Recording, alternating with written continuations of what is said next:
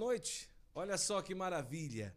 Está começando agora o primeiro episódio do nosso podcast Santo Flow. Um, uma grande noite, um momento muito especial, um grande presente para todos aqueles que são cristãos, são católicos. O primeiro podcast católico 100% presencial e semanal. Hoje, o primeiro episódio para você entra no ar agora, com muita alegria, a estreia do nosso podcast Santo Flow. Que honra ter você aí do outro lado, acompanhando a nossa live, a nossa programação, o nosso podcast. E para iniciar essa grande jornada que será o podcast Santo Flow toda semana, o primeiro convidado, com muita honra, com muita alegria, que a gente recebe aqui nos estúdios do nosso podcast Santo Flow, o nosso querido Padre Gabriel Vilaverde. Padre, gratidão. Começou o Santo Flow, sua bênção, seja bem-vindo. Deus te abençoe, Guto. Deus abençoe a todos que já estão acompanhando o Santo Flow, primeiro dia, começando com as bênçãos de Deus e de Nossa Senhora. Vamos louvar ao Senhor por este projeto que começa, para que através destas transmissões, dessas entrevistas, muitas almas sejam alcançadas pela graça de Deus. Essa é a intenção, viu, padre? A intenção é essa, que a gente tenha essa oportunidade de trazer aqui toda semana gente que nos aproxima de Deus. Né? O senhor é primeiro, é o primeiro. Próximo podcast já tem um convidado confirmado, o outro também e convidados do Brasil inteiro, né? O padre como muitos já conhecem, né, que estão assistindo aí o nosso podcast, o padre Gabriel Vilaverde é um padre baiano da paróquia de Acupe, diocese de Cruz das Almas, mas a segunda casa é o Juazeiro. Então, esse foi um dos motivos principais da gente escolher o Padre Gabriel como o primeiro, além de ser um amigo, um parceiro de evangelização e também de trabalho. É, o podcast Santo Flow tem sede aqui na cidade de Juazeiro do Norte, da terra do meu padim para o mundo. Não é, padre? Da terra do meu padim para o mundo. E para nós é uma honra, uma alegria ter o padre Gabriel conosco é, nessa conversa tão especial. Eu queria dar um recado para você que está acompanhando a nossa, o nosso podcast. É, eu queria pedir de coração para que o maior número de pessoas possam testemunhar essa entrevista de hoje. A gente vai conhecer um pouco sobre a vida. Eu entrevisto o Padre Gabriel toda terça-feira, mas não é bem uma entrevista, não é? É um bate-papo de perguntas e respostas. Eu, eu, leio as perguntas, na verdade, né? E hoje é a primeira vez que eu vou entrevistar o padre, conversar, é, conhecer um pouco sobre a história, daquilo que pensa sobre alguns assuntos. Então eu queria pedir uma coisa. Vai agora, pega o link dessa transmissão no YouTube e compartilha para o maior número de pessoas que você puder. Vamos fazer um compromisso de pelo menos, pelo menos 10 pessoas. Nós somos agora, é, deixa eu ver aqui, quantas pessoas que estão acompanhando aqui o Santo Flow. E tem bastante gente acompanhando, mas a gente pode duplicar, triplicar esse número. Basta você pegar o link agora, tá certo? Pega o link, copia, cola no WhatsApp, no Telegram, é, cola também aí nos teus é, grupos de família, grupos de WhatsApp, tudo. Cola lá. E aí você vai ter a oportunidade de evangelizar, para que essa história também toque o coração de outras pessoas, pelo menos 10 pessoas, para você ajudar também o Santo Flow a chegar a outras pessoas. Faça isso agora. E outra coisa, o que é que você faz? Aperta o xizinho aí no chat que está passando e se inscreve no canal, ativa o sininho, dá o seu like e vamos começar a nossa conversa. Padre, tem água aqui. Como todo podcast, tem que ter uma caneca com água, né, padre? Podcast tem a caneca. Padre, é, já que a gente está no Juazeiro, o senhor recebeu, a, já vai ser lei, né? o padre já foi dada a entrada, o título de cidadão juazeirense. Qual o motivo que o senhor adotou o Juazeiro como segunda casa? Assim, são vários motivos, mas os principais, padre. O principal motivo é a atração, né? Uma atração que eu não que eu não esperava. Sim. Porque desde a primeira vez que eu pisei nesta terra, algo me atraiu para este lugar, né? E sempre que eu volto a Juazeiro, é uma experiência nova. Diferente daqueles outros lugares onde a gente vai conhece e diz, não, já conheci, não sim, tem mais nada para ver aqui.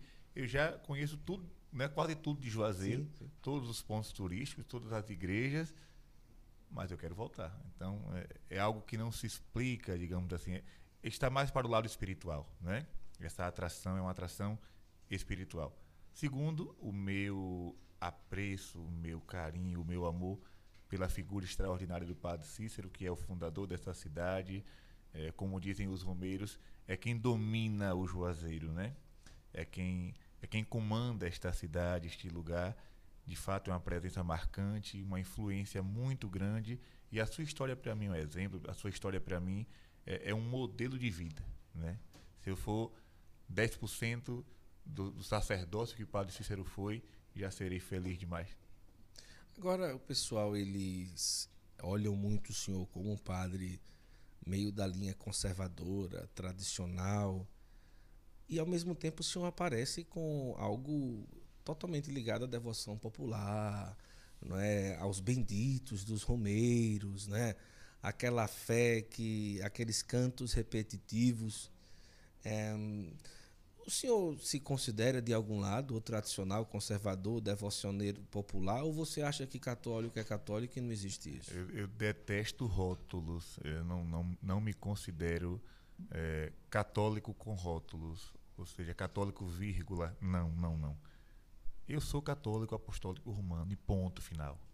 É, ninguém me chama. Ah, você é um padre mariano. É, qual é o católico que não é devoto de Nossa Senhora? Né? Mas você é um padre conservador, você usa batina. Tudo, tudo aquilo que é bom eu devo conservar.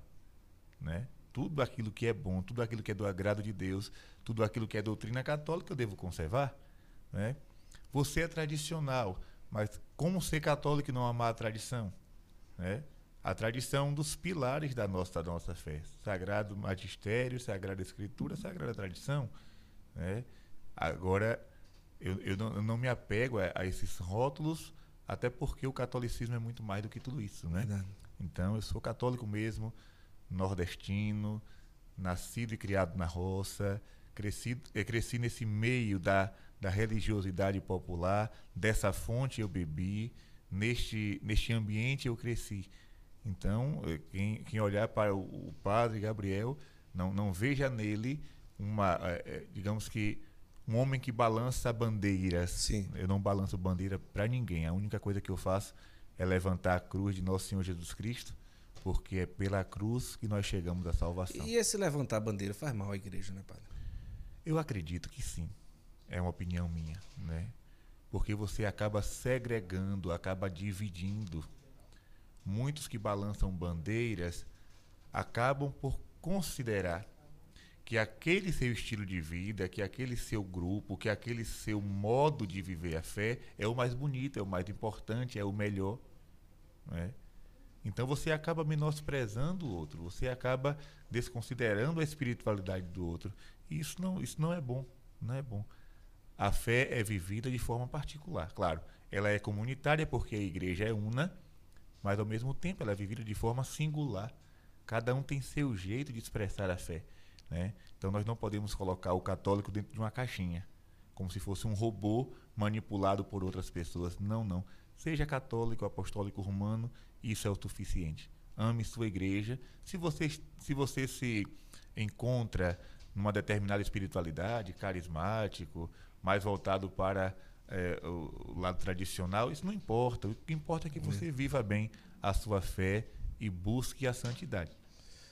Pessoal, deixa eu falar uma coisa para você. Que tal você tirar um print da tela agora, postar no seu Instagram e marcar Padre Gabriel Vilaverde e Santo Flow Podcast. Escreve assim, ó, Santo Flow Podcast. Santo Flow, F-L-O-W Podcast.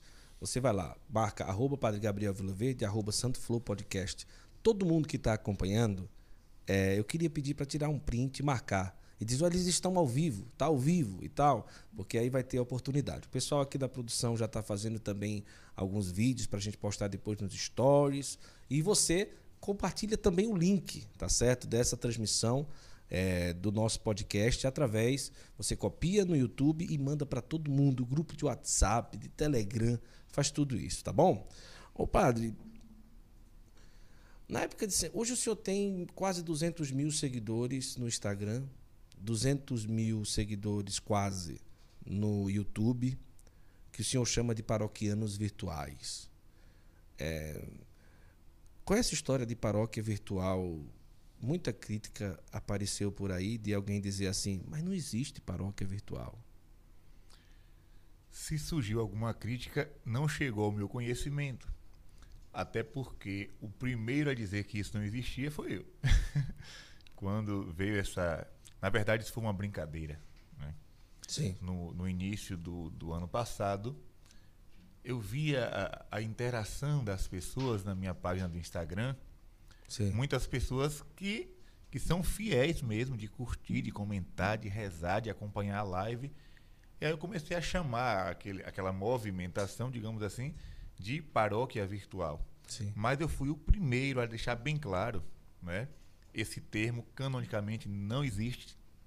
Não existe paróquia virtual. É impossível viver a fé Sim. simplesmente de modo virtual. Então eu não eu não escutei nenhuma crítica. Se alguém falou alguma coisa não chegou ao meu conhecimento. Mas por incrível que pareça veio a pandemia.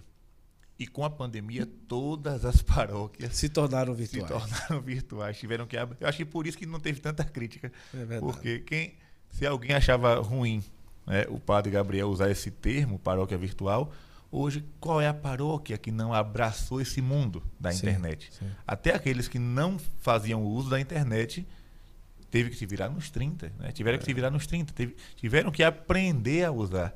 Então eu já estava. Né? Agora, o seminarista Gabriel imaginava o padre Gabriel que hoje é? Não, não porque eu nunca tive ambição alguma. E eu falo isso sem vaidade. Desde criança até hoje eu, não, eu nunca tive ambição. Queria Pra- ser padre, padre. Na verdade, eu nem pensava em ser padre, né? Eu, sempre fui muito de viver a vida. Eu, go- eu gosto de, vi- de viver bem, eu gosto de ser feliz. Né? Então, para mim, o que importa é o agora, para mim, o que importa é estar bem, para mim, o que importa é fazer o que eu gosto. Então, eu, eu não sou de, de ambições, de crescer, de me tornar famoso. Nunca passou isso pela minha cabeça. Agora, sim, quando eu pensei em ser padre, todo padre, querendo ou não, ele tem uma visibilidade, né? Sim. Porque, querendo ou não, ele está no altar todos os dias. Está falando para um grupo de pessoas todos os dias. Está interagindo com pessoas todos os dias. Mas, para mim, é uma coisa muito, muito natural. Eu quis ser padre, padre eu sou, e o que vem depois disso, para mim, tudo é graça de Deus. Né? Tudo é graça de Deus. Se as pessoas me escutam, tudo bem. Se as pessoas gostam de rezar comigo, tudo bem. Mas se isso também não existisse, eu seria feliz do mesmo jeito. Como eu, como eu sempre digo, eu não tenho nenhuma ambição. Para mim, tudo é- tem que acontecer de forma muito natural. Eu não, eu não, não sou de correr atrás. Não, vamos fazer isso aqui para chegar nisso aqui. Não. Sim. Para mim, é viver na graça de Deus, viver em paz com, a- com as pessoas. E, né? Claro, não é deixar a vida me levar. Não, não, não. Não é isso. Viver de forma coerente, de viver é, como Deus quer que a gente viva, né? Mas sem nenhum tipo de, de, de, de preocupação com fama. Com... Não, não, não. Mas hoje é, o senhor chega nos lugares para almoçar no aeroporto, o pessoal sempre reconhece, né? E ali os artistas enxergam como fãs, né? E o senhor enxerga como ovelha. Agora, todo mundo que chega perto de um padre que é conhecido no âmbito nacional quer logo contar a vida inteira, né? Quer logo canta, contar a vida. Então, como é que o senhor faz para não se cansar de todas as vezes ouvir a, a mesmo, a- a- o mesmo desejo? Padre, eu preciso, olha, padre, eu- é isso, é isso, é isso. Sempre o padre é, é um, é um depósito de escuta, não é? É no aeroporto, é no almoço. Quando é para tirar uma foto, não, mas a maioria das vezes, assim, padre, olha, reze por mim por causa disso. de-". Como é que o padre, no caso do senhor, faz para não se cansar disso? Na, na verdade, eu peço a Deus a graça de nunca me esquecer da minha real missão. né? Ah, o senhor é um padre conhecido na internet. Sim. aconteceu, né?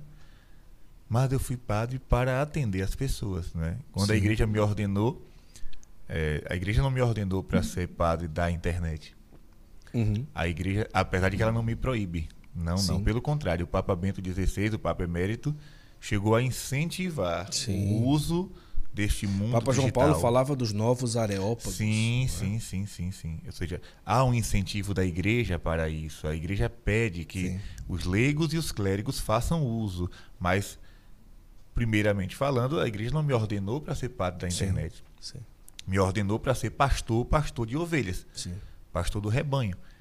Então, se hoje alguém me para na, no aeroporto, no restaurante, aqui em Juazeiro eu já atendi confissão dentro de loja, né? Passando na rua, uma mulher que trabalhava lá na loja, padre, padre, por favor, me escute. parei para escutar ela ali. Então, essa é a minha real missão. Eu, eu não posso né, deixar de pisar na terra. Atrás das câmeras é muito bom, né, não, padre? É. Fazer uma live, rezar ah, um é rosário é, e tudo. É Agora, muito fácil. O difícil é fazer o que a gente está falando aqui, né? Sim, sim. Dar atenção presencial ao povo, sim. né? Porque o, senhor vem no Juazeiro, a gente foi em Santana do Cariri, a gente já foi em Barbalha, então não tem. A gente, todo lugar para uma pessoa e diz, padre, isso, padre, aquilo. Mas é o que o senhor está falando, é voltar sempre dentro do senhor ao sentido da real missão, né, padre? Aquilo, porque assim, o sacerdote, Guto, ele é convidado a ser como Jesus foi. Uhum. Né? Então, em nenhum momento do Evangelho nós vamos encontrar Jesus fugindo da sua missão. Sim.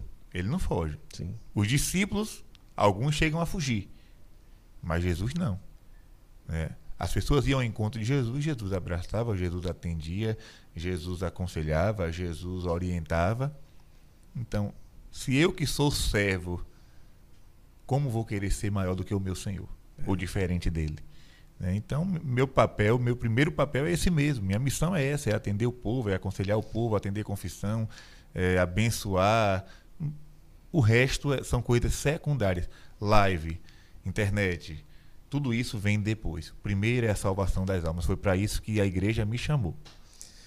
Nós atingimos agora mil pessoas online acompanhando o nosso podcast. Para vocês que estão assistindo, vocês não têm ideia para nós que trabalhamos com tudo isso para chegar esse dia, esse momento, mil pessoas simultâneas no primeiro dia do podcast é um grande presente, um grande presente.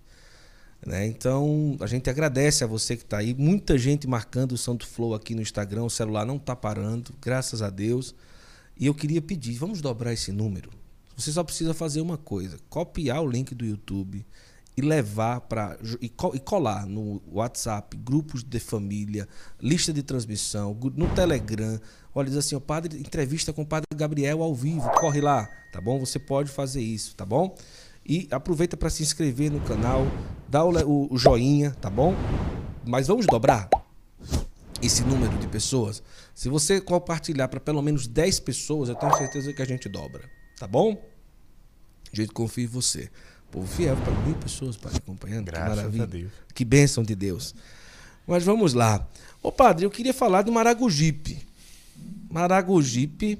Quantas famílias moram lá, mais ou menos? Isso aqui não é de isopor, não, viu, Padre? Pode comer. Tem estabilidade norte-americana. Família. famílias em Maragogipe, no caso, a minha comunidade rural, né? É, quantas famílias moram em Maragogipe, assim, é, mais ou menos quantas famílias, habitantes? Olha, essa resposta eu não sei te dar agora, não. Você mais me, ou menos, Me pegou de surpresa. Acredito que umas, sei lá, umas 40 mil pessoas. Em Maragogi? É, 40 mil habitantes. Mas no sítio onde, onde o senhor veio? Não, não, não. Ali deve ter o quê? Umas 100 famílias. 100 famílias? É, por aí. Então o padre Gabriel veio de um lugar que hoje moram 100 famílias. Nessa faixa. Me chama muita atenção quando o senhor fala que foram 17 anos praticamente vivendo uma realidade de celebração da palavra, terço, novena. Celebração da palavra, terço, novena. Missa, esporadicamente, era Sim. quase um, né? Raridade. Raridade. É, como que o senhor acha que, claro, é chamado de Deus, mas como fez despertar o desejo de ser padre numa comunidade em que quase não tinha missa, quase não se via o padre? O senhor ia muito em Maragogipe para ver os padres, ou surgiu dali mesmo o desejo de ser padre, mesmo sem ver muitos padres? Não é? Como que, que foi, padre? Veja bem, pra, pra... Internet não tinha tanto assim. não, não, não, não. Não é? Não tinha. Para che... Na verdade, foi um caminho, né? Uhum. Quando eu pensei em ser padre, eu tinha 16 anos. Sim. Entrei no seminário com 17. No ano seguinte. Né? Foi uma coisa muito Entendi, rápida. Eu entendi. pensei e entrei. Eu sei. Não sou muito de esperar. Né? Já se vê a impaciência do homem, né? Mas assim, foram né, muitos anos, muitos anos, vivendo da fé. Da fé simples, da fé pura, de uma fé com, com pouca teologia, mas com muita oração. Sim. Por exemplo, como era que lá na, na minha região, até hoje, né? claro que hoje temos mais acesso, né? com o mundo da internet, temos Sim, acesso à catequese, temos acesso à formação, temos acesso a, a muitas coisas da igreja. Mas naquele tempo não existia. Eu me recordo que a gente ia a Bom Jesus da Lapa uma vez por ano, e naquela romaria eu comprei uma fita cassete, né? Hoje nem os jovens de hoje não sabem nem o que é fita cassete É.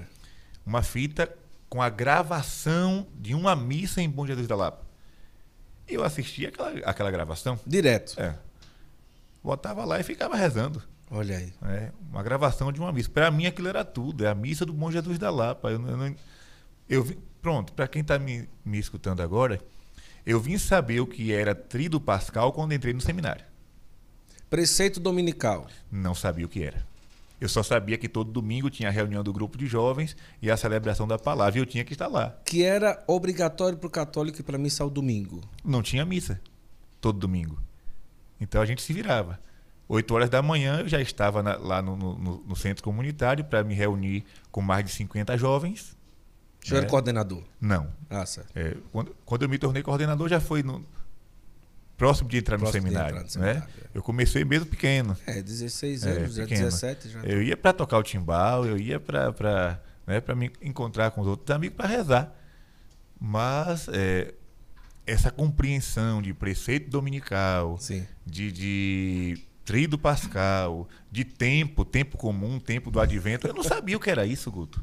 Eu não sabia. Eu só sabia que eu era católico, que eu nasci em família católica, que Nossa Senhora era minha mãe, que Jesus era meu salvador, que os santos eram meus amigos e que eu tinha que rezar. Rezar para acordar, rezar, rezar para levantar, rezar para dormir, né? rezar o texto, rezar o ofício, participar da via sacra.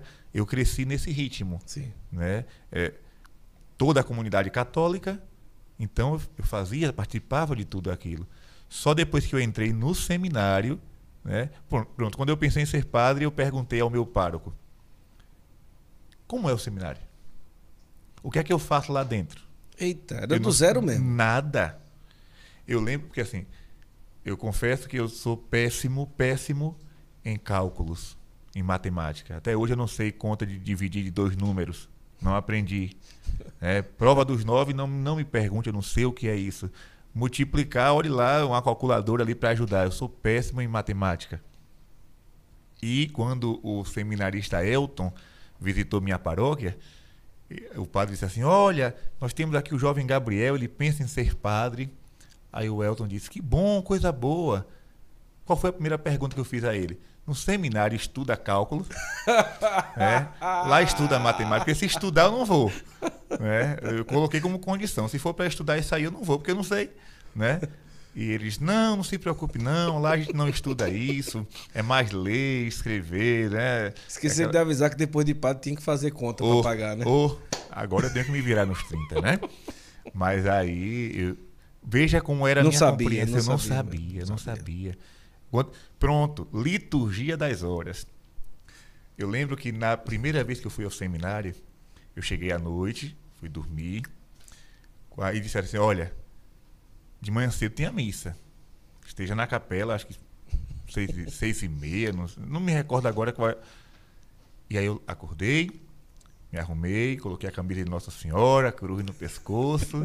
Era seminarista. Oh, Tava ali, claro, no claro, claro. E entrei na capela. Quando foi do ato penitencial, todo mundo senta, E abre, abre o livro. aquele livro. Eu pensava que era a Bíblia. E começaram a cantar. E um canta atrás do outro, um canta atrás do outro, e levanta, e senta, e levanta, e senta. Quando foi na hora da comunhão, em vez, ao invés do padre dar a bênção final, cantou uma, é, o, o Benedictus, que eu não sabia o que era também. E eu fiquei assim olhando, né? achei aquilo bonito. Quando eu voltei para casa, eu disse à minha madrinha: Olha, a missa lá é diferente. a missa no seminário é diferente, não é que nem a daqui, não. Lá, lá a missa para, para, formar padre é diferente. E ela, e ela confirmando, né? É mesmo, meu filho, é, é mesmo. ela nem sabia o que era. É mesmo, meu filho. As coisas lá são diferentes, no seminário é diferente. E o tempo foi passando, eu fui compreendendo, né? As riquezas da igreja, as maravilhas da igreja nestes sete anos de seminário. Mas eu digo para você, Guto, hoje, como padre, já há quatro anos de sacerdócio, e conhecendo toda essa, essa realidade eclesial, eu olho para as pessoas né, que, que não têm esse conhecimento, eu, eu, eu sou incapaz de, de, de, de, subestimar essas pessoas. Sim, sim. Porque eu sei que o essencial, o essencial para a salvação, eu já sabia antes de entrar no uhum. seminário. Né? O, o essencial para a salvação eu aprendi na catequese.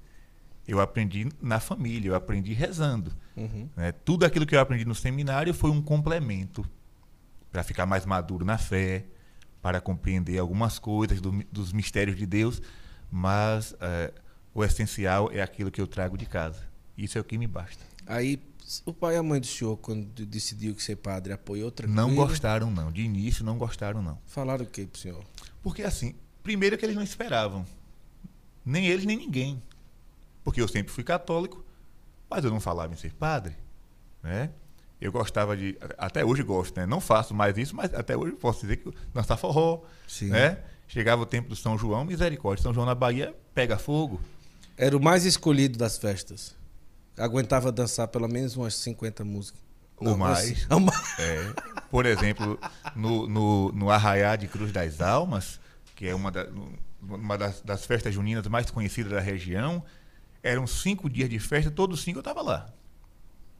A noite todo dia forró, a noite forró. toda. Né? E aí a primeira pergunta que minha mãe fez, tu gosta tanto de dançar forró, tu gosta de ir pra festa, vai ser padre como, menino? né? Vai ser padre o quê?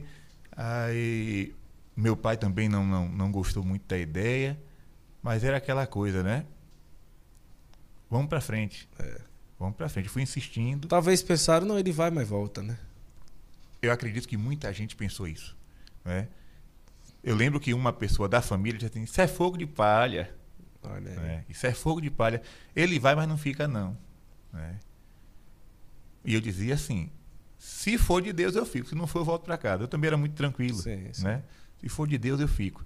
E fui ficando, ficando. Estou aqui agora. Mas o senhor acha que parece mais com a mãe ou com o pai do senhor? A personalidade? Sim. A personalidade forte do meu pai na, digamos que, o meu lado afetuoso da minha mãe, né? Ah. Minha, minha mãe é aquele tipo de pessoa que não aguenta ver ninguém sofrendo, quer ajudar. E é. É. Se ela, é, se ela estiver andando na rua, encontrar uma pessoa caída, ela para tudo que está fazendo e vai socorrer aquela pessoa.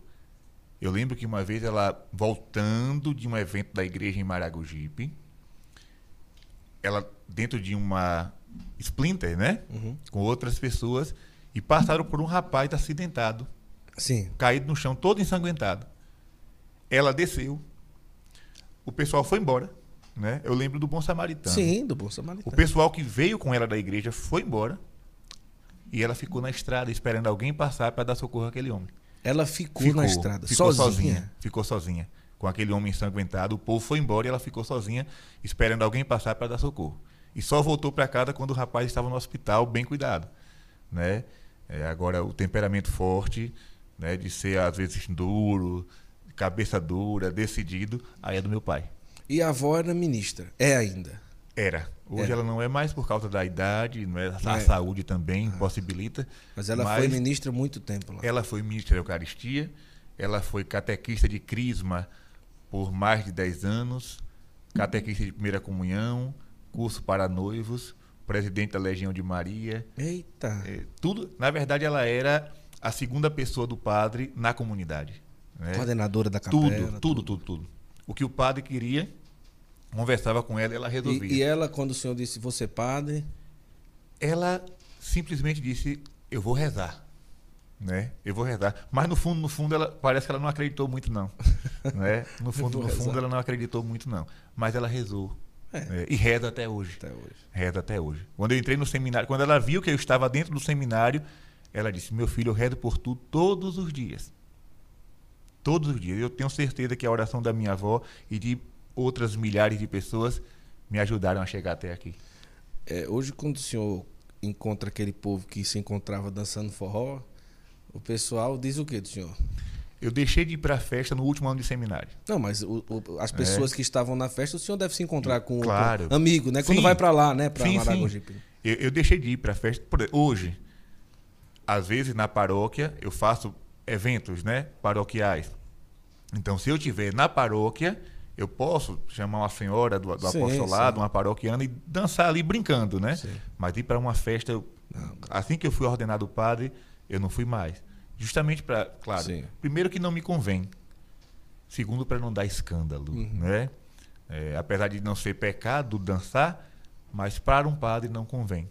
Então eu evito. É só se eu estiver em família ou num, meio- num ambiente paroquial onde todo mundo me conhece, né? E, e me respeita, tudo, tudo certinho. Mas as pessoas que me viam, né? Antigamente, eu acho que não, não cria muito choque, porque eu nunca fui bagunceiro, né? Nunca fui bagunceiro, nunca fui de aprontar. Uhum. Então, como eu sempre fui da igreja, eles viram assim: Padre Gabriel é, é festeiro, porém hoje ele é contido. Digamos assim, né? Sim. Que bom. A renovação carismática, desde o início, fez parte não é, do, da formação do senhor. né? É é interessante que a gente já passeou, né? Ah, Alguns acham tradicional, aí outros já vê pela devoção popular, Padre Cícero, Bendito, Rumeiro. Aí tem também a renovação carismática presente na vida do senhor, Tem. não é? E no Rosário pode-se dizer que o senhor é aberto também a usar os carismas, né? É, a gente às vezes já, já veio, né? O senhor falando emoções do Espírito Santo, oração em línguas. É, faz, fez parte também da formação do senhor, padre? Não na fase inicial. Eu vim descobrir a renovação carismática. Já depois do seminário. Não, Não? antes. Ah, antes ainda. É, a- alguns. Dois anos antes né, de entrar no seminário. Eu fui morar em Cruz das Almas para poder estudar. E eu comecei a ir para a Igreja Matriz, Nossa Senhora do Bom Sim. Sucesso, que hoje é a Catedral Diocesana. E lá existia o grupo Luz de Jesus, que é um grupo que tem mais de 30 anos de, de, de- de existência. Toda quinta-feira, né, Hum. eles conduziam a adoração, descobriram que eu tocava violão e chamaram para ajudar. Uhum. E então eu ia para tocar o violão. Eu via lá a oração em língua, aquela coisa toda, mas eu não me atrevia a, a entrar naquele ambiente que para mim era muito desconhecido. Uhum. Quando foi um dia, uma, uma, uma amiga chamada Rejane, Hum. que é do grupo Uhum. de oração, ela disse assim: vai ter seminário de vida no Espírito e você vai. Eita! Ela não perguntou se eu queria. Né? E seu Rejane, eu não sei o que é isso, não, não vou não. Vai, já tô botando. Eu lembro, no banco da igreja, já tô colocando o seu nome aqui. O nome aqui. É, é uma coisa, é uma ditadura, né? Já, já tô botando seu nome aqui. Eu disse, é, então, Foi do mesmo jeito comigo também, uma professora. Eu já botei seu nome lá. Aí, o que a gente vai dizer? não pode dizer nada. Não pode dizer nada. E Obedecer. graças a Deus que botaram. Pois é. Né? Em tudo a gente vê o dedo de Deus, né? É, sim. E aí eu fui pra fazer, pra não fazer desfeita a Rejane. E ao grupo de oração que me convidou, né? Quando eu cheguei lá, uma coisa muito chata. Eu achava aquilo muito chato. Uma pregação, levantava, rezava, depois sentava de novo. Outra pregação, levantava, rezava. Outra pregação. Que hora vai acabar esse negócio? Né? Só que, por incrível que pareça, o primeiro dia era um sábado, acabou lá para 9 horas da noite, eu não tinha vontade de ir embora para casa. Eu não estava gostando, mas não, não, tinha- não queria sair. Né? Nilson, que está ali sentado assistindo a gente, ele pregou esse seminário de vida. Olha aí. Ele já era fundador da comunidade. Estava, eu estava lá, ele lembra até Já é hoje. antigo, né, É Nilson? antigo, Vivido. né? velho. ele se lembra, ele tem- na verdade eles me mostraram Vamos uma dizer foto. que nós estamos comendo off. Não, vergonha, Guto. Olha,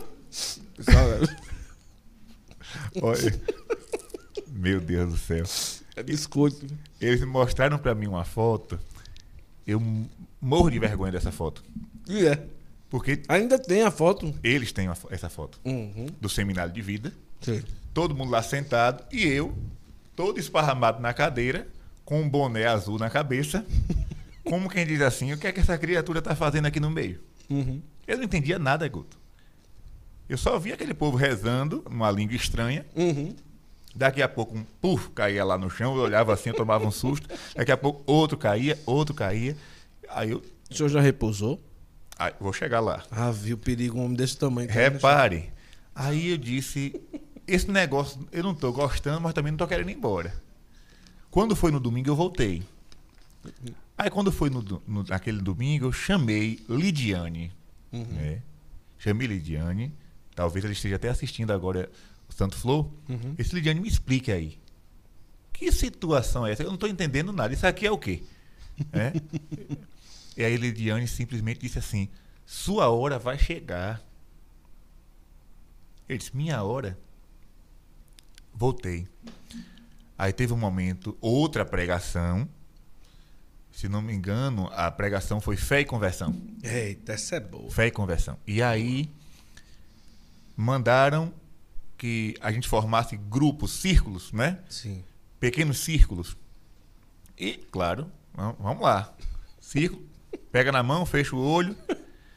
E eu lembro que alguém, eu não sei quem foi, alguém tocou a mão na minha cabeça Ali já era. né? E quando tocou a mão na minha cabeça, é, eu não, talvez alguém esteja assistindo, ah, mas eu não acredito nisso.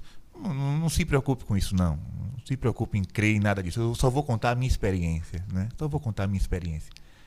É como se eu perdesse o controle do corpo, Sim. né? E eu só eu, eu, eu sentia que eu estava descendo, mas ao mesmo tempo eu não sentia medo de cair, né? Eu via meu corpo descendo, mas a- era uma coisa tão leve, uma coisa tão suave que eu não tive medo. A verdade é essa. E daqui a pouco eu me encontrei no chão. E eu "Ma- e agora? Eu só escutava aquela oração, de olhos fechados, aquela oração, aquele louvor, aquele Um clamor. pouco mais longe. Isso, bem distante. Daqui a pouco eu levantei. Pronto. Até então não aconteceu nada de, de- de extraordinário. Quando eu voltei para casa, Guto, eu me recordo que a primeira pessoa que eu encontrei foi a, a Rita. Rita é casada com o meu primo, Jonas, que é meu padrinho. E eu falava sobre Jesus para Rita de uma forma que eu não tinha falado antes, né? Eu dizia, Rita, é bom demais, Rita, você precisa, tu precisa participar, é bom demais, vamos lá, vamos lá, vamos lá, aquela alegria, aquela empolgação. E eu, o que foi que eu percebi? Antes daquela experiência do seminário de vida, eu rezava as orações prontas da igreja. Pai Nosso, Ave Maria, Credo, Ladainha, etc. Depois daquela experiência, eu comecei a conversar com Deus de uma forma que eu não conversava antes. Era como se, a partir daquele dia, Jesus fosse mais íntimo do Sim, Padre Gabriel. Sim, sim. Eu comece... A minha oração agora é- era conversar com Jesus. Uhum. Meu Senhor, né? louvado seja meu Deus. é, é, Um amigo. Deus seja bendito. Proximidade. É. Obrigado, Senhor, por esse dia. A minha forma de rezar mudou a partir daquela experiência. Uhum. né? Padre, mas será que foi mesmo um- um repouso? Eu não sei, eu não estou aqui para. Repito, eu só estou contando uma experiência que eu vivi há mais de 10 anos, há mais de 12 anos atrás. Né? Então, a renovação carismática também passou pela minha vida e até hoje, como você mesmo diz, eu não sou é, fechado à ação do, do, do Espírito Santo através dos carismas. Pelo contrário, se ele mandar eu fazer, eu faço. E acontece muito isso no Rosário, né? Sim. Tem gente que diz assim, como é que o senhor sabe? Porque às vezes o senhor fala nome das pessoas, às vezes diz o chinelo que tá, às vezes a blusa que tá, fulano. é, e as pessoas perguntam como é isso? É uma moção do espírito, né, padre? Palavra de sabedoria, palavra de ciência, às vezes é a palavra de cura, né? A princípio eu tinha medo de ser coisa. Aliás, não, até hoje eu tenho. Aflorou muito na pandemia do Rosário ou o senhor já No fazia Rosário. isso? Já fazia. O Rosário foi o estupim da bomba. Nos encontros já fazia, Muito raro. mas no Rosário Por exemplo, explodiu. Se eu estivesse numa adoração, às vezes vinha uma palavra de ciência. Ficava meio com medo. Ah, Tremendo. Mas eu soltava. Sim. né? Eu soltava. Eu lembro de uma senhora de Camaçari, eu fui pregar uma novena em Camaçari, não me recordo agora a paróquia, e durante a adoração, estava ali sem pretensão alguma, e vinha muito. É, é uma coisa que vem assim, não sei se é na mente, se é no coração, não sei. É. Dor no ombro esquerdo, dor no ombro esquerdo, dor no ombro esquerdo. Eu disse, olha, eu- se for coisa da minha cabeça, eu vou soltar. O Senhor está curando alguém que sofre muitas dores no ombro esquerdo. E fui embora. Um ano depois eu voltei naquela mesma paróquia. Uma senhora veio me dar um abraço, um abraço apertado. Eu sou, a, eu nem lembrava mais disso. Eu sou aquela mulher do, eu não podia levantar o, o- o braço esquerdo. Depois daquele dia até hoje eu nunca mais senti nada. Olha. E sempre que ela me vê, olha, eu sou a mulher do, do- do- da dor no ombro. No Rosário tem muitos testemunhos que chamam a atenção, né? Do, do Rosário pra cá a coisa esquentou. Porque era uma, uma moção atrás da outra. Né? E o pessoal confirmando ao vivo ao vivo, comentários. ao vivo. É, As pessoas mandavam fotos, né? Padre, olha aqui o jarro do jeito que o senhor falou, a parede, o quadro, né? Então assim, mas eu confesso a você até hoje, hoje teve o texto na casa de, de. Maurício. Eu rezo o texto, o rosário, e quando começa a, a- a vir essas Uhum. esses sentimentos, vamos dizer assim, eu ainda tenho resistência para falar. É Sim. assim, eu não sou fechado à ação do espírito, mas ao mesmo tempo eu fico naquela dúvida. Comedido. É. Comedido. É ou não é? É ou não Sim. é? Aí eu fico pedindo a Deus confirmação. Se for, deu- me deu discernimento. E aí ele vai, ele vai dando, não é? Ele vai dando Qual é- discernimento. Tem um ou dois que chamou muito a atenção, testemunho. Ave Maria, vários. Vários. Agora, o que mais me chamou a atenção, primeiro foi de uma de uma uma senhora ministra da Eucaristia que tinha na parede um quadro, eh, um quadro do preto velho, né? Hum. Ela não sabia o que era aquilo. E no rosário foi revelado e ela se desfez daquele objeto Sim. que não pertence à nossa fé. Sim, sim, Não-. Nós, nós não estamos aqui Não é um. é, ofendendo quem acredita, fé, mas não pertence à nosso, à nossa crença, Isso. né? Ela se desfez e ela testemunha isso, né, com muita ênfase. E outro, outra, é, outro episódio que me marcou profundamente foi de uma criança.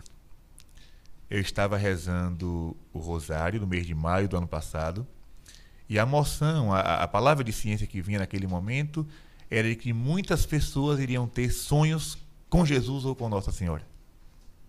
Que colocasse o terço debaixo do travesseiro. E eu falei. E no outro dia, muitas pessoas testemunharam isso. Inclusive uma criança que estava, uma criança parece de seis anos, que estava rezando e não acreditava. Mas mesmo assim colocou o texto. E no outro dia ela acordou, mamãe, mamãe, o padre não mentiu. Eu tive um sonho com Nossa Senhora, Olha. né? Então assim, essas coisas, né, vão vão vão vão nos marcando. Agora, não é o rosário do Padre Gabriel que faz acontecer. É o rosário que o povo reza em casa com o Padre Gabriel. Sim. Porque senão o pessoal vai começar, pode começar a taxar de adivinhação, de não sei o quê, tá adivinhando a cor da minha chinela, a cor da minha roupa, que eu fui curado disso, que eu fui curado daquilo.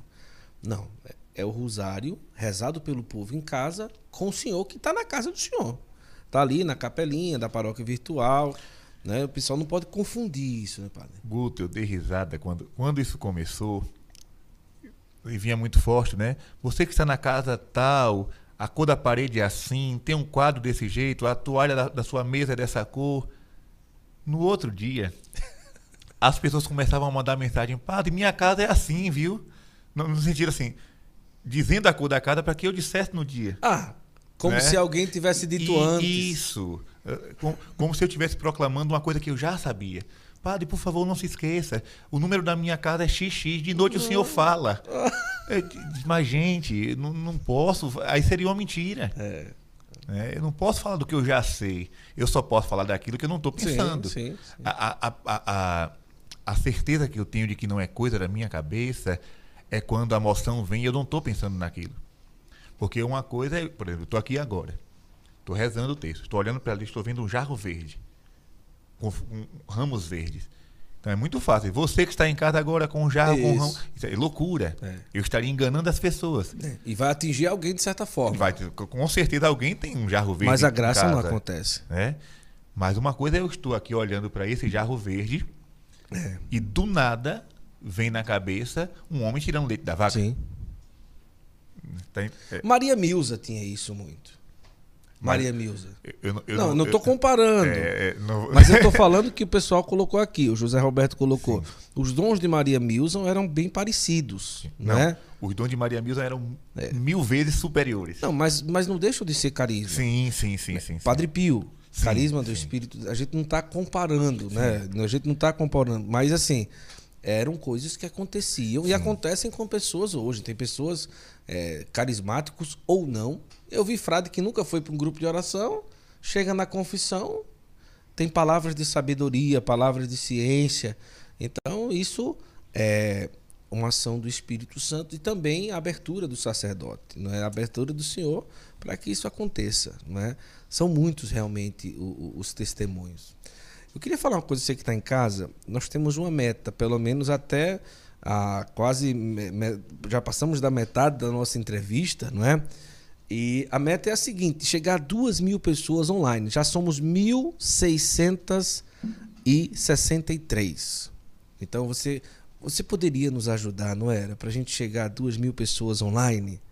É, você copia o link aí do YouTube, jogue nos seus grupos de família, lista de transmissão, de Telegram, é, mande para o grupo da catequese, o grupo do jogo de futebol, é, o grupo dos amigos, tá bom? E também se inscreva no nosso canal, tá até aparecendo aqui na tela.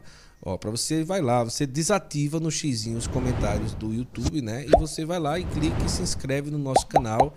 E a meta também é chegar a duas, 2 mil inscritos. Já somos 1.630 inscritos. Então, se você se inscrever agora, você que não é inscrito, a gente já pode chegar a 2 mil inscritos. Você copia o link e transmite aí para todo mundo. Tá certo? Faça isso por nós. É o primeiro dia, nossa estreia hoje com o Padre Gabriel. É, você tá vendo, estúdio bonito, não é? Um apresentador bonito, o padre bonito. Eu lembro em Campina Grande que a mulher disse: Deixa eu dizer uma coisa pro senhor, mas o senhor é bonito. O padre ficou vermelho como um pimentão. Ô, padre, mas é, ainda só voltando rápido pro assunto do seminário, o povo diz: ah, para ser seminarista tem que primeiro experimentar o namoro. Você chegou a namorar antes? Não. Ou só paquerar mesmo. Porque desse tanto, desse tanto de dançada de forró, não é possível que, né, um- um- uma paquera, Olha, pelo menos. Tenha cuidado com suas perguntas. Não, mas isso é normal. Isso é normal. Não é porque eu lembrei que a mulher disse: o senhor é muito bonito, que padre bonito. E eu morrendo Ai, de. Eu saí foi de perto. Eu sou assessor, mas tem coisa que a gente também, né, tem que. Eu não vejo essas bonitezas Sim, mas copia o link não, mas- enquanto a gente conversa aqui. Vai, diz aí, padre, vai. Eu não vai. vejo essas bonitezas todas, não, mas a beleza no olho das, no olho das pessoas, né? É, É mas da- chegou a na paquerar ou namorar, não? Ou foi, já foi pro seminário, graças a Deus. Normalmente Jovem, né? e- existiam as paqueras, né? Assim, eu, não- eu nunca tive namoro, co- Sério. como se diz lá na, na- na região, namoro na porta. É, namoro é, na porta. namoro na é porta. mesmo, é. Fulano namora na porta. E tinha o dia marcado. Tinha que ser no sábado. Parece hoje, né? No- não, totalmente com Ave Maria. Se fosse assim hoje, tava bom demais. Tinha que ser no sábado e no domingo. O Zulena namorava na escada. Na escada, Na, na escada dela, na escada. misericórdia. Era maravilhoso. no tempo que era só tranquilidade. Olha, Comendo batatinha frita. né? pronto. E tomando Coca-Cola. Baião de dois que minha sogra fazia. Na época Pronto. era melhor. Até- baião. Mas até hoje ela faz, né? É, mas não é que ela queria. não é- é porque ela queria me conquistar. E, con- e con- e mais- conseguiu. E engordou 10 Botava quilos. mais requeijão, né? 20 quilos eu engordei por causa do baião. Misericórdia. Sim, mas diga, dá paquera. É, como, eu- como eu estava dizendo, Como, padre? O senhor não come? N- n- Eu tenho medo de tossir. Esse negócio como E é? é. dou, dou uma crise de tosse aí é melhor, acaba a entrevista. Repare, hum. namoro na porta, não. Até porque eu entrei no seminário com 17 anos, né? Uhum. Com 16 é, anos vou namorar na porta? Não é, vou. É. Assumir uma responsabilidade dessa, é. não, não, não, tinha, não tinha esse pensamento, uhum. né? É. Aí da a paquera normal, né? Uhum. Ia pra uma festa, né? Eu lembro, pronto, eu lembro que a minha primeira paquera, aqui é, agora é uma confissão, minha gente. Guto faz cada pergunta, deixa a gente embaraçado. Nós estamos aqui para isso, eu sou, minha... pago, eu sou pago para isso. a minha primeira paquera foi lá em Maria Milza. Olha aí. Pronto, né? Foi lá em Alagoas. Pelo menos foi no lugar santo, né? No lugar santo. Agora o que foi, né? Procurar namoro no lugar santo aí é que não... Mas se, Mas... se, o pessoal fizesse isso hoje, não arrumava trancagem, né? Misericórdia. Procurar o povo no lugar santo, não é não?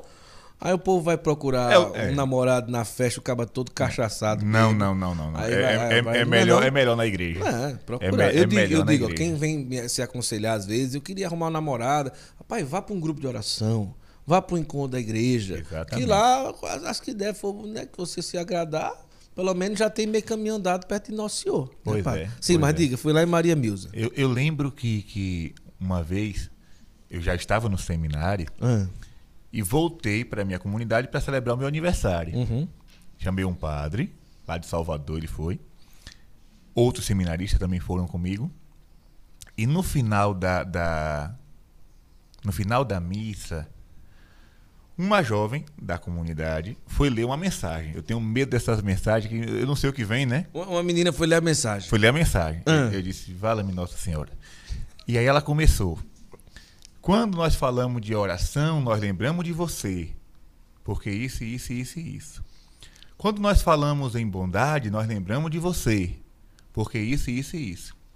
Daqui a pouco ela disse assim: quando falamos em castidade, nós lembramos de você porque você nunca foi desonesto com ninguém. Uhum. Aquilo me chamou a atenção, né? E de fato, a, a minha formação familiar, a minha criação familiar Sim. sempre foi essa, Sim. né? É, quer namorar, namore. Uhum. Agora não falte com respeito, Sim. com a filha dos outros, não bagunce, uhum. né? Não ba eu, eu, lembro muito de uma frase que a gente ouvia naquele tempo: é, não faça com sua, não faça com a filha dos outros o que não Sim. querem que façam com sua irmã. É. Era, usava muito essa frase, né? Então, assim, paquera sempre teve, mas graças a Deus não, não houve maiores compromissos e eu pude seguir meu caminho vocacional com muita tranquilidade. Uma irmã só o senhor tem, mora Uma fora, irmã, né? Mora em Londres. Mora em Londres. O pessoal tá mandando parar de comer aqui, padre. É, Poxa eu, eu, eu, também acho, né? Porque. Mas espera aí. 20 quilos a quando você, você engordou, quando né? Quando você está comendo, a conversa flui. E é, né? Estão mandando também o senhor levantar o microfone para não ficar corcunda, para não doer a coluna. Ajeita Mas, aí. Pode subir mais. Pronto. Eu, eu não tenho nem, nem condições mais, porque eu já sou corcunda. Já é, né? É, já sou. Então tá bom. Eu vou descendo, eu, eu me ajeito, depois eu vou descendo, vou descendo, vou descendo. Tá incomodando eu comendo no microfone aí? Tá saindo no fone eu mastigando? Deve ser o, é, o moído, né? Poxa Deve vida. ser. Pois não traga mais amendoim, de, então. Deixa eu botar o amendoim pra cá. Poxa. Fique só com o biscoito que faz menos barulho. Aqui, vamos, né? Tá bom, então. Vou trazer pizza. Pizza macia não faz barulho, né? Exatamente, exatamente. Pedir pra produção, pra providenciar. Então, vou falar com o Zulene aí. Vou ficar só. Todo mundo, Guto, dieta, para de comer. Poxa, peraí. O podcast. Eu só, eu só aceitei ter um podcast porque o cabo conversa comendo. Você que é um podcast com estabilidade norte-americana. Norte-americana. Não é não? Com certeza. Mas vamos lá. Ô, padre, sabe o é que eu queria perguntar pro senhor? É, depois da paquera. Pode, pode perguntar, não tem depois, problema não. Depois da, da, da paquera, né? É, quando é, eu conheci o senhor, e foi muito interessante, porque foi através, pode-se dizer, através de Dom Henrique, porque a primeira vez que eu vi o nome Gabriel Vila Verde sim, foi, sim. foi através de Dom Henrique, Dom Henrique dizendo, olha, tá aí um padre que escreve bem, não é? Ele falava do padre Gabriel, falou uma vez de Ana Lígia, né, e tudo, que é escritora do Diário do Silêncio, do Inquisidor de Simples e tal. Mas existem, claro, Dom Henrique acaba sendo uma certa referência e tudo, mas ao se tornar padre, o senhor se referenciou em alguns outros padres, tipo pregadores, que ajudavam a tornar um pouco a personalidade sacerdotal do senhor ou não? Veja bem, o primeiro sacerdote que me chamou a atenção Uhum. foi o Padre Léo da Canção Nova. Hum, É, Eu devo muito ao Padre Léo da Canção Nova. Quando eu comecei a, frequentar a renovação carismática, eu assistia muitas pregações do Padre Léo. E até hoje escuto, né? uhum. Então, assim, ele me ajudou muito. Muito, muito, muito. Eu via nele um sacerdote que amava aquilo que fazia Uhum. e conseguia chegar ao coração das pessoas de uma forma muito simples. Muito simples. Padre Léo não fazia pregações rebuscadas, Sim. ele falava de Jesus para o povo. Uhum. E o povo, né, até hoje o povo se encanta, ele já morreu, mas o povo se encanta com as pregações de Padre Léo. Então ele, digamos, foi a minha primeira referência. Depois, o padre Gordon Eugene Baker. Eita, eu conheço. Daquele livrinho azul?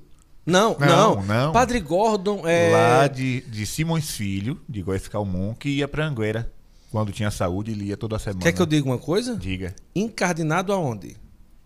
Diocese de Palmares. Sim, sim, sim. Ele sim, é sim. encardinado na Diocese de Isso, Palmares, de isso, Dom Henrique. Isso. Encardinado lá. isso. Sim. O primeiro lugar que ele veio no Brasil foi para Palmares. Ele, ele veio do, do Canadá, né? Para o Brasil, passou Eu por lá e conheci. depois foi para. Eu participei de missa com ele Isso. em Anguera. Pronto. Por que o padre Gordon, até hoje, para mim, é uma referência? Porque com o padre Gordon, eu aprendi a amar Jesus sacramentado. Olha só. Porque assim, eu era, sempre fui católico, graças a Deus. Desde que eu me entendo por gente que eu sou católico. Mas eu ia para a missa, ia para adoração, eu sabia, eu vou pegar esse biscoito aqui só para fazer uma representação, viu? Pelo amor de Deus, não me chamem de herege. Nossa produção já fez de Isso, propósito. já foi. Foi. Então, digamos, eu via lá a hóstia na mão do sacerdote. A eu, eu tinha a informação, corpo de Cristo. Isso. Ponto. É o corpo de Cristo. Acabou. Uhum. E eu, como um católico, acreditava. Mas não tinha nenhuma relação, nenhuma proximidade com essa com esse mistério. Uhum. Eu via lá na mão do padre, corpo de Cristo, pronto. Eu estou aqui só observando. Sim. Entrava na fila da comunhão, corpo de Cristo. Recebia, voltava para o banco. Uhum. Comunguei. É claro, posso comungar. Fiz primeira comunhão, me confessei, posso comungar. Com o padre Gordon, padre Gordon, ele cele- celebra a missa, ele fica, na hora da consagração, 15 minutos olhando para Jesus na Eucaristia. É impressionante. Você imagina que é uma pessoa idosa, com mais de 80 anos, Mais de 80. frágil como ele é, É. ficar 15 minutos assim, ó, É um amor. olhando para Jesus. É impressionante. Depois colocava a hóstia na, na patena, pegava o cálice, mais 15 minutos. Eu dizia, ah, não vou ficar ajoelhado não, esse padre demora demais. Né? Mas aquilo me chamava atenção. Com o passar do tempo, eu pensei em aí eu comecei a pensar em ser padre, eu fui servir na missa com o padre Gordon. Vesti a túnica, fui ajudar. E aí, na hora da purificação da, da patena e do cálice, ele, com a maior paciência do mundo, botou água em tudo. Porque tem padre que pega a patena e pega o, o, o- Sim. o paninho e faz pá, pá, pá, guarda. Depois pega o cálice, pam, pam, pam. Pronto. Muito rápido, muito mecânico, muito com, com muita pressa. E Padre Gordo não, tá- não tava nem aí. Limpava tudo com aquele, aquela paciência. E eu só olhando, né? Curioso. Ele parou. Eu estava do lado direito, esperando ele me entregar o cálice. Ele olhou para mim e disse: Quando você for padre, não deixe que se perca um pedacinho da hóstia, porque em cada pedacinho está Jesus. Aquilo para mim, Guto, foi a maior aula de Eucaristia, foi a maior aula de sacramento, foi a maior aula de, de- de liturgia. Para mim, o- resto é resto. Se hoje eu celebro a missa e tenho, digamos que um pouco de piedade, um pouco de devoção, foi porque, por causa daquele conselho que Padre Gordon me deu em Anguera há, há, o que, há uns 11 anos atrás.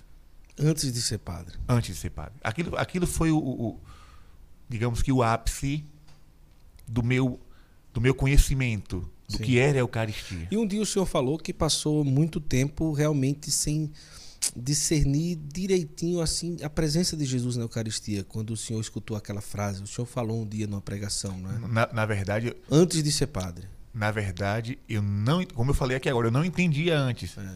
É, eu, eu tinha aquela aquela liga, aquela informação corpo Sim. de Cristo e ponto final o padre Gordo me fez entender que a Eucaristia não é algo é alguém é uma é pessoa Sim. a Eucaristia é o Cristo que eu digo que acredito Sim. A Eucaristia é o Senhor que eu digo que adoro. Então, eu, a minha relação com a hóstia consagrada passou a ser diferente. Uhum. Através daquela catequese, digamos assim, breve, rápida, inesperada, que o Padre Gordon me fez durante a missa. Então, hoje, eu posso dizer que ele é uma referência para mim. Existem outros. Santo uhum. Antônio de Pádua, um grande sacerdote, né, pregador, defensor da fé, tenho também como referência. O padre Cícero Romão Batista, para mim também é uma grande referência. Frei Damião, nas suas missões, para mim é uma referência.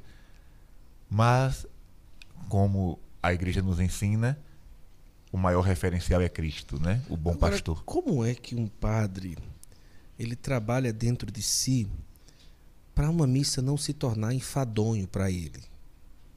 De não celebrar ali porque a realidade do Brasil, no domingo, no sábado, no sábado e no domingo, tem padre que celebra, sei lá, cinco, seis, até sete nos dois dias, no sábado e no domingo. Uma atrás da outra. Sai de uma, vai para outra, sai de uma, vai para outra.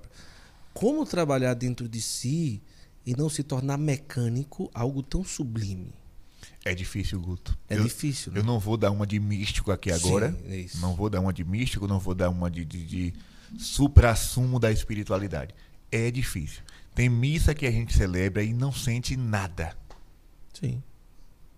Tem missa que eu celebro e eu fico dizendo, meu Deus do céu, tomara que acabe logo. Sim. Você imagina eu celebrar uma missa domingo, de manhã na matriz, 8 horas, 10 horas na comunidade de São Brás, 11 horas na comunidade de Santa Catarina Sim. e ainda no domingo à noite para outra comunidade celebrar. Uhum. E aí, claro, não são todos os domingos, mas tem domingo que eu digo assim: meu Deus do céu, eu não vejo a hora de dizer, ide em paz e que o Senhor vos acompanhe. Estou exausto, acabado, cansado.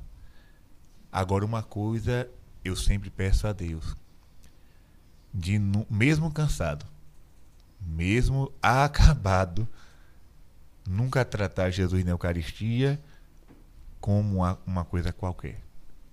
Isso aí, isso aí não. Uhum. Eu posso estar atrasado como for, mas eu tenho que purificar bem o, o cálice e a patena. Uhum. Eu posso estar atrasado como for, mas eu tenho que ajoelhar e adorar Jesus na Eucaristia.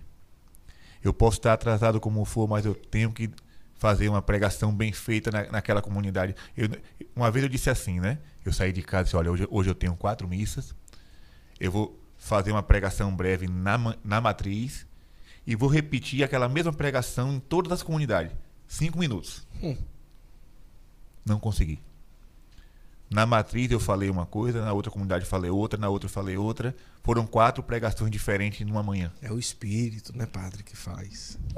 Só pode, só é. pode, porque cada, cada missa é uma assembleia diferente. E ali aquelas pessoas, cada uma precisa de uma palavra, de uma resposta. E a resposta quem dá é o Espírito Santo, Sim. não sou eu. Sim. Então eu digo, não, não, não me programo mais. Deixa, mesmo cansado, deixa o Espírito Santo conduzir. Muito bom. São muitos comentários. Daqui a pouquinho eu vou abrir para você fazer a sua pergunta para o Padre Gabriel. Vou, vou abrir, viu, Padre? Vou abrir e eu vou ler aqui. Homem. Tem muita gente dizendo assim: convida o Frei Gilson, convida o Frei Gilson. Vamos convidar. Vamos lá. E também é, marca a gente no Instagram, tira o print, marca a gente no Instagram, Santo Flow Podcast, marca o Padre Gabriel, marca o Frei Gilson. E diz para você, o senhor precisa ir lá, Frei Gilson. Marque quem você quiser, Padre, estou dizendo aqui, Padre Reginaldo, é, Padre Christian Shankar, pronto, Padre Leonardo Wagner, Pronto. Tira um print da tela, marca quem você quiser e bota assim: o senhor precisa ir lá, a senhora precisa ir lá, né? E nós estamos chegando à nossa meta de pessoas online, 1.840 pessoas, falta pouquinho. Copie o link e compartilhe para a gente chegar. Ajuda a gente a chegar na meta de 2 mil pessoas e também se inscreva no canal. A gente tem que chegar hoje a 2 mil inscritos. Com a sua ajuda, a gente vai chegar lá. Ô padre, agora ainda falando sobre o sacerdócio, quais são os pontos mais difíceis que o senhor acha assim da vida de um padre? Celibato, solidão, às vezes, e obediência. Desses três pontos aí, o que, é que a gente no, coloca caso, na os balança? três, os três. Pobreza, É, acaba e sendo. É, acaba sendo, né? Mas eu, eu falo solidão também, porque eu acho que o Pronto. padre passa muito. A solidão por- entra no, no- no- no campo da castidade, né? É. Digamos assim. É, isso. É, de solidão eu não sofro, porque eu sempre gostei de ficar só. Quantos pedidos de bênção o senhor recebe por dia naquela janela? Meu Deus. É o dia inteiro. Bença, padre! Deus abençoe. Bença, padre! A janela fica aberta, né, padre? É o dia inteiro. O dia benção, inteiro, padre. da hora, da hora que eu acordo até a hora que os portões se fecham. É. Todo mundo que passa na porta da casa pede bênção. Sim, mas o senhor não tem problema. Às vezes gosta de ficar Eu, sozinho. go- eu passo o dia todo no meio do povo. Quando eu chego em casa, eu quero sossego. A verdade é essa, né? Então, de solidão. Hashtag sincero. De solidão não sofro, não. Posso, Bora, a gente vai fazer, a gente pode fazer um corte aqui, viu? O padre espera terminar o dia para ficar longe do povo. Viu, Janais? Escreve aí, viu? Não, padre não, não, Gabriel misericórdia. espera terminar o dia para ficar longe Ave do Maria, povo. Jesus Mas não, sacramentado. não, brincadeira. Vai, diga aí, Não, mas a verdade é essa mesmo. Ou seja, você está o dia todo ali. É uma missa, é uma confissão, um atendimento e um- uma conversa. Quando eu- a coisa melhor, você chega, chega em casa, tira a batina, toma um banho, Sim. deita na cama e diz, agora só eu e Deus. então, solidão não, não, não é um, um problema. Não é um problema. Castidade também não, porque quando eu abracei a vocação já sabia que era isso. né? Eu não posso aqui agora dizer que a, a igreja me enganou. Uhum. A igreja não me enganou, eu já entrei lá sabendo. Sim, Padre não casa. Né? E, e se ele não casa, ele também não pode aprontar sim. né? Porque é pecado. É. Então a igreja não me enganou, não engana a ninguém. Eu já fui sabendo. Eu quis. Né? É fácil? Não é fácil. Não é fácil. Isso aí também, porque todos nós somos seres humanos. Como seres humanos, temos nossas carências, fraquezas, Sim. né? A sexualidade está ativa em todas as pessoas, a não ser que tenha um problema de saúde Sim. quem tem problema de saúde pode ter né, algum defeito aí, mas é normal. É normal sentir desejos, é normal é, é, tudo isso. Mas para mim eu não, ve eu não vejo isso como um peso, porque eu fui sabendo. A igreja nunca me enganou. Em questão de pobreza, também não, porque é aquela coisa. São Paulo, É verdade. são Paulo vai dizer: sei, é, sei viver na abundância Sim. e sei viver também na penúria. São Paulo viveu as duas, as duas experiências. Sim. Então, para mim, para mim isso também não é. Para mim tanto faz um, um pirãozinho com a carne de sertão frita, comi, encher a barriga, tá ótimo, maravilha. Eu quero é comer, né? Como faz uma mesa farta, Deus seja louvado. Uhum. né? Agora, se você me pergunta sobre dificuldade no ministério, e que para mim foi uma decepção no início, mas eu, graças a Deus eu estou conseguindo superar, foi a, a- a- Como é que eu posso dizer? A incompreensão. Peraí, Guto, eu vou, eu vou usar, eu vou usar a palavra correta para não dar um mau entendimento. Eu vou, eu vou contar. Quando eu fui para o seminário, eu pensava assim: o mundo lá fora está carente de Deus. Então eu vou ser padre para levar Deus ao mundo. Mas quando eu me tornei padre e vim cá para fora, eu percebi que boa parte das pessoas não estão carentes de Deus. E muitas vezes eu estou pregando e é como se eu estivesse pregando para as paredes. Porque aquela assembleia está apática. A insensibilidade. O fechamento. Pronto. Então, isso para mim, se você perguntar qual é a sua maior dificuldade na vida sacerdotal, é essa. É você saber que está ali cansado. Sim. Né? Pronto. Eu vou contar aqui agora um caso. Eu estava em Salvador. Passei o dia inteiro no, no mercado comprando coisas para a paróquia. A paróquia em reforma. Sim. Né? Eu subindo e descendo a pé. Cheguei em casa, não almocei. Fui almoçar, fui comer uma besteira, já era quatro e meia da tarde. Cheguei em casa cansado, acabado, mas me lembrei que tinha uma missa às 18 horas, numa comunidade. Só fiz tomar banho, peguei a mala da missa, entrei no carro e fui. Chego lá, começo a missa. O povo não canta, não responde às orações.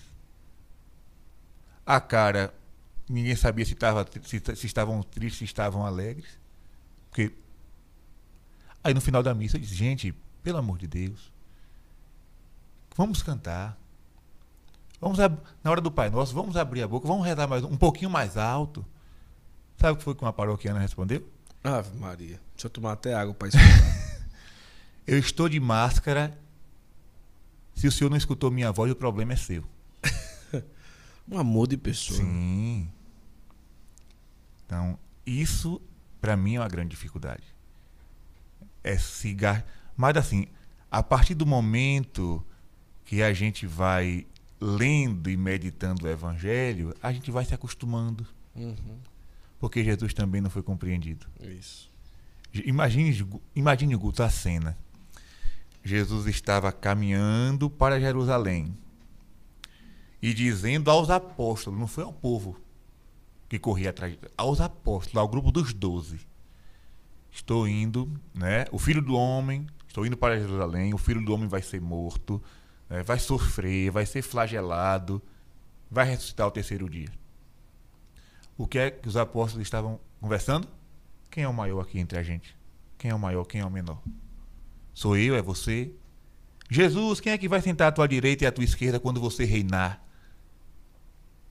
E Jesus diz: vocês não estão entendendo nada. É verdade. Eu estou falando que vou para a cruz. Estou preparando vocês para esse momento. Vocês não estão prestando atenção. Vocês não estão entendendo nada. A mesma coisa hoje é o sacerdote. Está falando, está tentando ensinar, mas muitas vezes encontra corações fechados, corações duros, resistentes e parece que a nossa missão é em vão. Parece, mas não é. É semear a palavra, como Jesus manda. Semeia, joga a semente. Se vai cair numa terra boa, amém. Se vai cair em cima da pedra, o problema é da pedra, não é, não é seu. Sim. Pessoal, o padre, o pessoal taxa muito o senhor, como o senhor falou, de um padre mariano.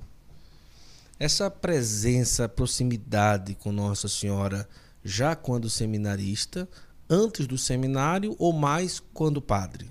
Oi. Aflorou. A proximidade com Nossa Senhora, essa devoção mais forte, antes de ser seminarista, como seminarista ou como padre, aflorou mais? Sempre foi a mesma coisa. Sempre foi a mesma coisa. Sempre foi a mesma coisa. Nada de incremento depois de padre. Não. Ah, o incremento que eu posso é o conhecimento teológico da, Sim, da sim, figura de sim. Maria. Mas a devoção sempre Não, teve. devoção sempre foi a mesma. Né? E, e eu ainda me preocupo, aquela música do Padre Zezinho, né? O tempo passa, não volta mais. Sinto saudade daquele tempo que eu te chamava de minha mãe. É. Né? Às vezes, minha Nossa Senhora, não me deixe perder aquela fé pura que eu tinha quando eu era criança. Uhum. Não me deixe perder o encanto. Sim. Sim. Não me deixe perder o encanto pelo ofício. Não me deixe perder o encanto pelo rosário. Não me deixe perder o encanto pela novena, pela procissão, pelo andor, pela imagem. Não me deixe perder esse encanto. Porque a gente corre o risco de perder. Né? Vai enchendo a cabeça de conhecimento, né? o ego vai. Ah, então isso, isso aqui é relativo. Não é relativo, não. Isso é essencial. É. Então, a minha fé, o meu amor, digamos assim, por Nossa Senhora, ele vem de berço. Eu cresci vendo Legião de Maria, carregando Nossa Senhora em procissão. Esses gestos são muito importantes. Dom Henrique dizia que o jeito como a gente reza ou celebra, o gesto demonstra a qualidade do gesto. Quando se fala de liturgia, de como se celebra, se fala da qualidade da nossa fé. é? Dom Henrique falava muito Sim, isso. né? sim. Falava. Então, o jeito que and- eu aprendi muito com o senhor. Eu sou meio desleixado para esse negócio de decoração. Quando a gente foi fazer isso daqui, eu não sabia nem pronto começar, não é? E graças a Deus tem a, toda uma equipe, né? E tudo que ajudou e tal. Mas é, essa questão de flor no andor, vela acesa, eu aprendi muito com o senhor. Eu estou falando aqui, eu nunca falei para o padre isso não. É, mas porque eu, eu, eu, quando eu aprendi com o senhor, eu me lembrei que Dom Henrique dizia isso. O gesto, né, a forma como se celebra, o exterior apresenta para o povo o que tem no nosso interior. Então, essa preocupação que o senhor tem é lindo, né? Daquela, a pessoa chega no altar da, da paróquia virtual, é tudo lindo, né? A florzinha lá, a velhinha, né? Tudo organizado, tudo. Imagens de santo, acho que deve ter umas 200 na casa do senhor, não tem não? Ou mais. Tem a milícia celeste inteira, né? Acho que a gente devia fazer um sorteio de uma imagem da casa do senhor um dia, Pode né? ser. Pode ser, né? Pode no ser. Santo tem, Flow, tem, né? Tem problema. O que, é que vocês acham? Coloca Agora não é aqui mais fácil tu comprar uma aqui em Juazeiro do que pegar a É, minha? não, é melhor da casa do senhor. Ah, tá bom, É, porque tá ótimo. tem toda uma mística. Ah, tá bom. Porque quando o senhor morrer, o cara Tem, vai dizer, eu vou tem ter uma economia. É. É economia. Aí. Você pega a minha e não gasta o seu O dinheiro. senhor tá levando pro lado pessoal. Exatamente, claro. claro. Mas, ô padre, sabe o que, é que eu falar? Hoje o padre Gabriel, com quantos anos de padre? Quatro anos? Quatro anos. Quatro anos de padre. No início, ó, pessoal, nós não chegamos ainda a duas mil pessoas online. Eu acredito que você vai ajudar nós. Pega aí o link, copia, joga para todo mundo no WhatsApp e no Telegram pra gente chegar lá, nossa meta, tá bom? No primeiro ano de padre, ou no início do sacerdócio, não é? Às vezes o senhor fazia umas pregações que eram bem, assim, às vezes nos temas um pouco mais fortes. Polêmicos. E polêmicos. E com, às vezes, com uma energia ou com uma abordagem um pouco mais forte, não é? O senhor acha que hoje chegou a uma maturidade diferente? Chegou a se arrepender alguma vez de ter falado alguma coisa? Né? Porque Dom Henrique dizia: Nunca me arrependo de nada. Bicho era bruto. Bicho era bruto, né? Mas tudo bem. Mas o senhor acha que chegou a se arrepender de alguma forma que se expressou alguma vez? Chegou a uma maturidade?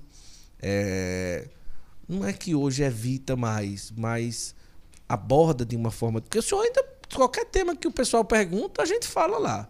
Não tem problema nenhum nas perguntas e respostas, mas o senhor acha que houve um, um amadurecimento e chegou a se arrepender alguma vez que se expressou na internet assim, mais incisivo? Isso que você está me perguntando agora, Guto, muita gente pergunta. Principalmente as pessoas que me acompanham desde o tempo de seminário. Sim. né? Porque de fato, quando eu comecei a pregar, era de uma radicalidade, era aquela coisa, 8 ou 80. É. E eu colocava todas as pessoas no mesmo nível, Sim. né? Ou seja, eu estou pregando aqui para você, é para você e é para todo mundo. Uhum. Só que o tempo, o tempo nos ajuda muito. É, Alguém chegou a aconselhar alguma vez? Meu pai, Sério? meu pai, E ele falou o quê? meu pai uma vez ele disse, Gabriel, Eita. é, Gabriel, vá com calma. E foi o homem Foi. que é meio, Sim, né? Ele vá com calma. Não pense que ofendendo as pessoas você vai conseguir alguma coisa. Eita. Porque o mundo tem espaço para todos. Meu pai disse isso dentro do mercado.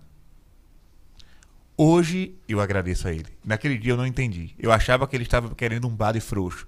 Eu disse: a ele, o senhor quer um padre frouxo? né? Que, Você esco- falou? que esconde a verdade, que não fala a verdade. Eu dizia, um jovem, né? Imaturo. ano No início do sacerdócio. no início. Como padre ele falou. Teve Sim, coragem não, e até hoje ele fala. Eu posso, eu posso ter a idade que for, ele vai, ele vai me tratar como filho. E é bom que seja assim, né? E aí o tempo foi passando, eu fui entendendo aquilo que Santo Afonso Maria de Ligório chama de casuística, né? Ou seja, aquilo que nós falamos no popular, cada caso é um caso. Sim. A confissão me ajudou muito, Guto. Cada pessoa que vem se confessar traz um problema. É. Aí eu comecei a entender, peraí. Essa história de que o pau que dá em Chico dá em Francisco não é bem assim, não. Porque é. talvez Francisco seja mais fraco do que Chico. É. A compreensão daquela pessoa é diferente, a, a orientação daquela pessoa é diferente. Aí eu comecei a. Não é que eu mudei o discurso. O discurso permanece o mesmo. A, a defesa da doutrina permanece a mesma. E o amor pela, pela, pela pregação também permanece. Agora eu comecei a falar a verdade, continuo buscando isso, né? Sim. Mas de uma forma que as pessoas que chegue ao coração de cada pessoa em particular, né? Por exemplo, nós sabemos, nós sabemos na doutrina católica que Sim. alguém que está em segunda união está em pecado. Sim. Isso aí é doutrina e Sim. foi nosso Senhor que falou e Sim. ninguém vai mudar. Sim. Né? Só casamento é indissolúvel, Sim. é até que a morte é até que a morte separe e acabou a conversa. Mas eu e eu pregava isso na linha reta. Uhum. E você que está em segunda união, você está em pecado, você se conversa, é. você pá, pá, pá, pá, direto saia dando tiro para todo lado. Sim. E aí depois eu fui descendo a realidade humana. E aí eu comecei a conhecer aquela senhora que apanhava do primeiro marido e tinha cinco filhos, foi abandonada pelo primeiro marido. Olha aí. E aí chegou alguém para ajudar a criar aqueles cinco filhos. Sim. E hoje ela se vê nessa. Depois de. de eu tô contando um caso assim. Claro, pra, claro, claro. Não, não re... E depois, digamos que 15 anos vivendo naquela situação, os filhos criados, né? Então, é muito fácil chegar para aquela pessoa e dizer assim: você está no pecado. Uhum. E voltar para o conforto da minha cama, o conforto do meu quarto, o conforto da minha casa paroquial. Verdade. E deixar aquela pessoa numa crise. O caminho agora é outro. A doutrina permanece a mesma. Como eu vou ajudar essa pessoa a sair do pecado? Como eu vou ajudar essa família a viver na graça de Deus? A, isso, Guto, essa compaixão foi a, a, o ambiente da confissão que me ajudou. E o conselho de meu pai. Né? Ou seja, o, o que é pecado é pecado, o que é verdade é verdade, a verdade não se muda, não se altera. Mas cada pessoa é um mundo. Cada pessoa é uma vida. E para pisar neste terreno, eu tenho que primeiro tirar as sandálias né? E na humildade tentar levar Jesus àquela pessoa. Então, a, a pregação continua, mas não com aquela radicalidade extrema que eu tinha antes. Tem duas pessoas que. Eu vou pedir ao Nilson para pegar lá na mala do carro do padre. Isso. Oxente. É, para nós pra gente terminar com classe, viu? Olha, é, eu. O senhor já conheceu o padre Paulo Ricardo, Dom Henrique, pessoalmente, os dois, né? Que querendo ou não, as pessoas na internet, né, acabam eh, juntando muito, né? A pessoa do padre Paulo, o padre Gabriel, o Dom Henrique, né?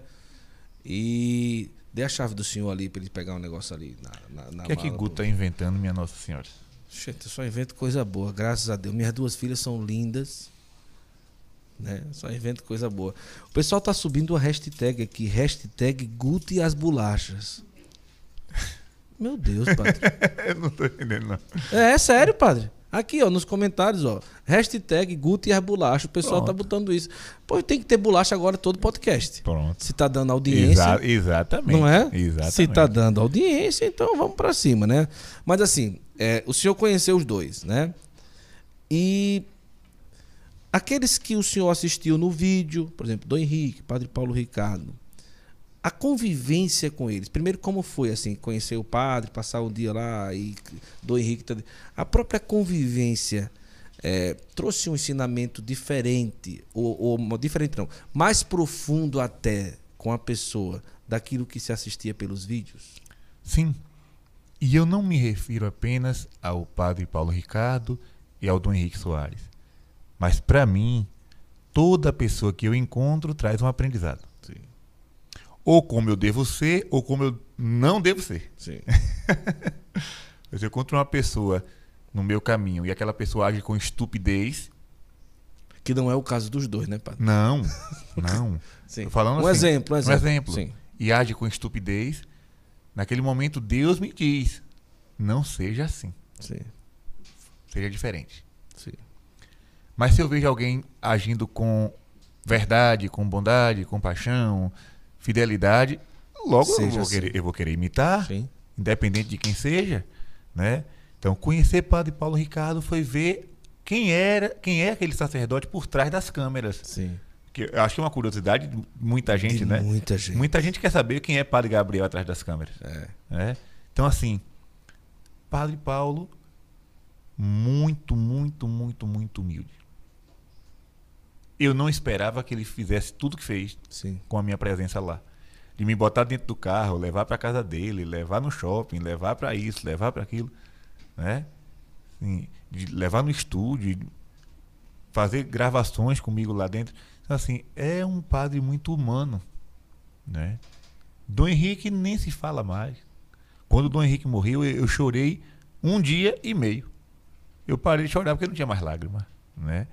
Era a sensação de perder um pai perder um pai, perder uma referência, né? Por exemplo, eu nunca esqueço, Dom Henrique foi o único bispo, não, não é que os outros não, não, não Mas que expressou. me acolhem. Expressou, foi claramente. isso, foi o único bispo que expressou assim. Porque deixa eu, deixa eu contar o, o contexto, né? Sim, sim. Ele estava falando sobre padres que ele não permite na diocese, não Sim. permitia na diocese permitia. dele. Sim. Permite é como se estivesse vivo. É. Ele "Não, porque fulano na minha diocese não entra. Uhum. Ele batia a mão, a mão na mesa assim, né? Brabinho todo. É. Daqui a pouco ele apontou o dedo pra mim e disse: "Você, eu estava do outro lado da mesa.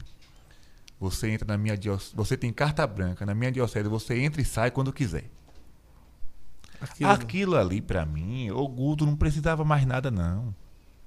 Não precisava. Então, quando ele morreu, eu disse: "E agora, minha Nossa Senhora?" Era o bispo que, que, que eu, podia contar a qualquer momento. É, Repito, não estou aqui falando. Meu bispo é uma pessoa maravilhosa, não é? demais, demais. Dom Antônio, né?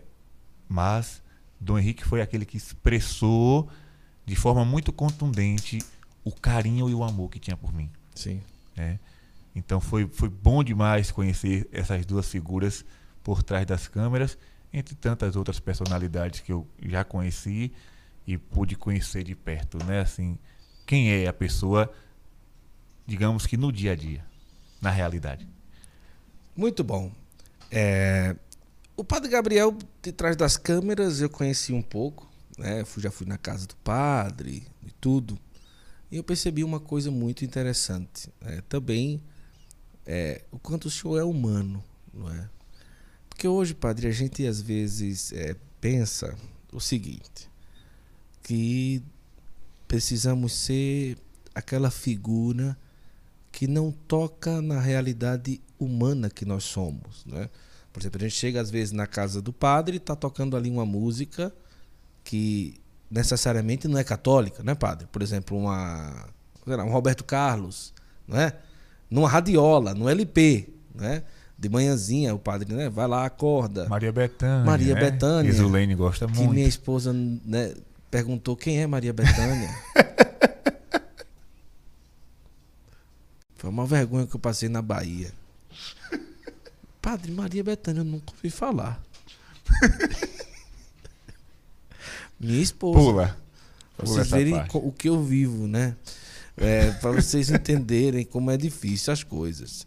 Mas, e assim, o padre acorda, né? reza as laudes. Ali no café da manhã tem um LP tocando ali, Roberto Carlos, Maria Bethânia, uma, uma musiquinha. Às vezes tem um MP3 tocando uma música católica, não é? Um canto gregoriano. Um canto gregoriano. Um bendito de Um Juazeiro. bendito de Juazeiro, não é? No carro ali do mesmo jeito, aquela, aquela coisa. E, e chega na casa e faz uma brincadeira, e pega uma sanfona, e brinca, e canta uma música, e conversa com todo mundo. E passa pessoas na porta da casa que, por exemplo, é, é, é, do terreiro do candomblé, é evangélico, o senhor acolhe com todo amor, com todo carinho, não é? Essa abertura a ser simplesmente humano, não é? Sem ter aquela. Qual é a palavra, meu Deus, que eu posso dizer? Não é pieguice, mas. Sabe, o senhor está entendendo o que eu estou falando, né? De criar uma redoma. Porque eu sou católico, eu busco a santidade, eu crio uma redoma e eu não convivo com certas pessoas eu não me aproximo nem de certas pessoas, nem de certas situações, porque aquilo ali vai me manchar. Não é? O senhor não tem isso. E o senhor acha que isso pode tanto deixar com que a pessoa seja verdadeira e viva numa, numa, numa certa máscara e tudo, ou você, o senhor acha que é possível é, a pessoa simplesmente viver assim mesmo, da, longe das realidades que são humanas. Ô Guto, a primeira coisa que a gente tem que entender é quem somos nós. Sim. É a primeira coisa. Quem sou eu? Sim. Ah, o senhor é Padre Gabriel Vilaverde. Sim. Eu deixei de ser gente? Não deixei. Uhum. Eu deixei de, de, de sentir dores? Não deixei. Eu deixei de sentir fome? Não deixei eu continuo sendo gente. Sim. Você quer saber quem é? Pronto. Tem um santo, eu não estou me lembrando agora o nome do santo, mas eu lembro muito bem da frase. A, a frase me chamou mais a atenção do que o nome do santo. Ele dizia assim: as flores são mais elegantes que nós, porque elas são bonitas e exalam perfume por natureza.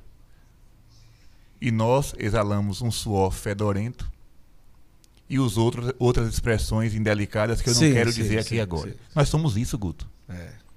Eu só fico cheiroso se eu botar um perfume artificial. É. Se eu não botar, ninguém fica perto de mim. Se eu não tomar um banho, se eu não escovar os dentes, se eu... quem é que vai chegar perto de mim? Então, quando a gente para para saber quem nós somos, a, a, a, o orgulho, a vaidade cai por terra. Nós não somos nada, Guto. Isso, isso, isso tem que ficar claro mesmo eu sendo católico, mesmo eu sendo padre e sendo feliz com isso, Sim. eu não sou melhor do que ninguém. Sim, verdade, padre. Né? Uma vez uma criatura disse, padre, porque eu fiz uma publicação sobre família. Sim. E como padre católico, eu tinha que dizer que família é homem e mulher e acabou a conversa. Né? Ah, o senhor é homofóbico. Se eu for contar no, nos dedos os, os amigos meus próximos a mim que são homossexuais declarados, e vão deixar de ser meus amigos porque eu sou católico e prego a doutrina, ele continua sendo gente. Independente da escolha que ele fez, ele continua sendo uma pessoa. E eu não tenho vergonha de dizer que são meus amigos. Uma vez um padre, ah, mas você tirou foto com fulano, ele postou. Eu disse, por que não pode?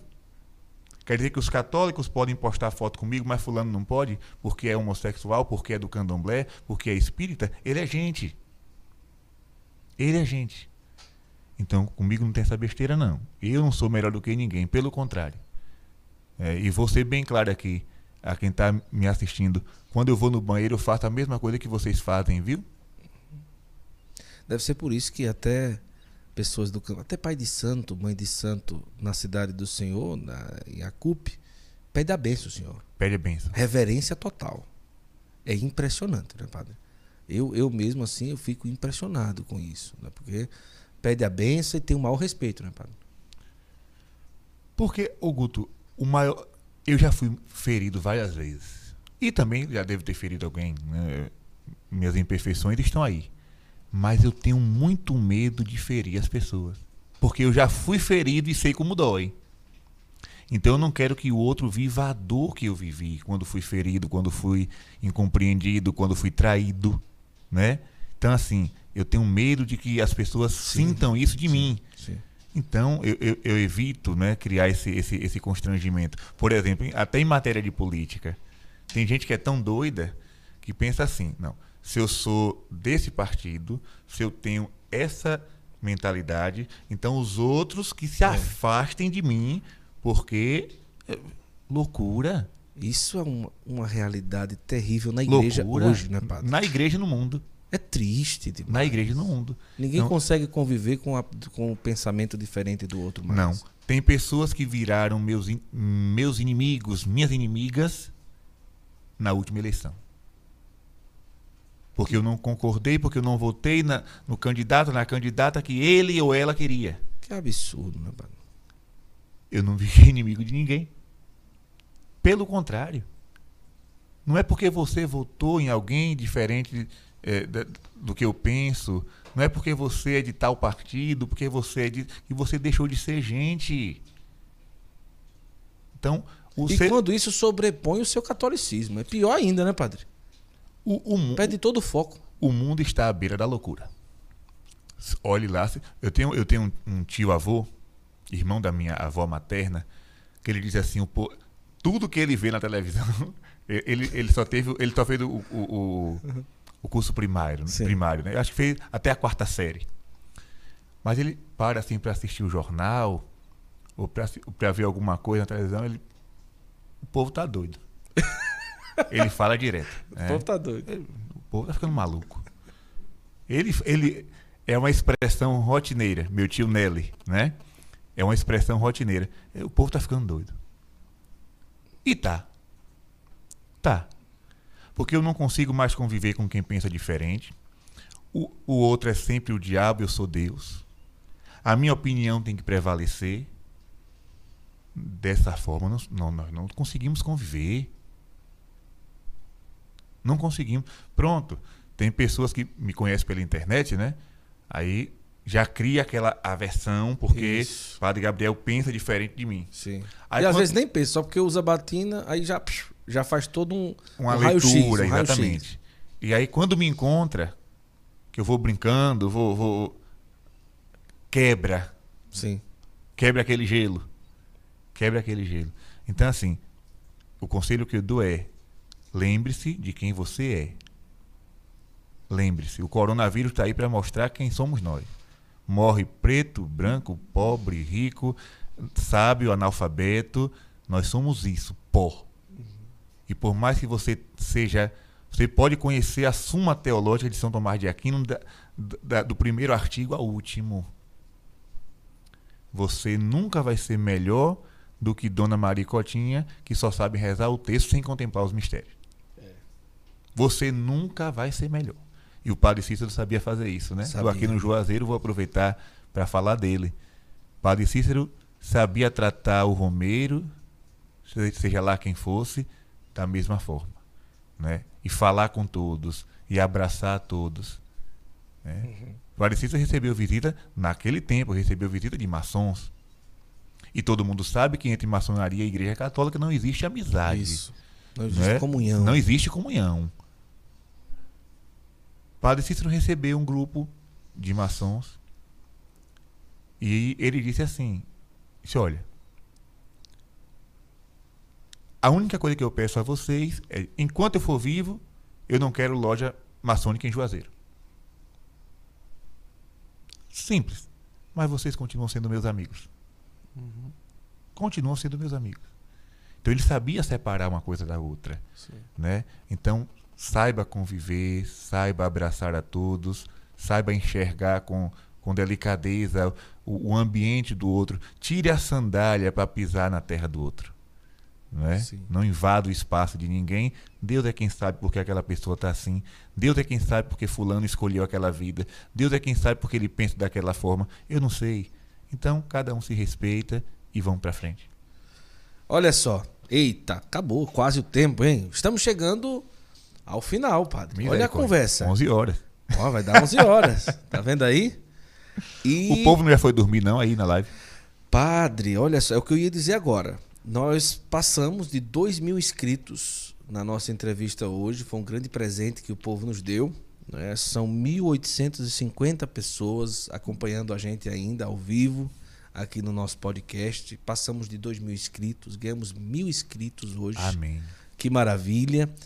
E a gente quer de coração, ó, eu tenho uma pergunta ainda para fazer ao padre, mas agradecer a você que esteve conosco. Eu queria pedir para você compartilhar, tá certo, para as outras pessoas essa grande novidade. Nós vamos estar aqui toda semana. O próximo podcast é dia 29 de julho e a partir daí toda quinta-feira. Se tiver que mudar um dia ou outro para se ajustar a um convidado, tudo bem, né? Hoje nós conhecemos aqui um pouco da vida do Padre Gabriel, não é? Que vocês já conhecem tudo, o padre, né? Que aparece a maioria da a maioria das vezes, não sempre de batina e tudo.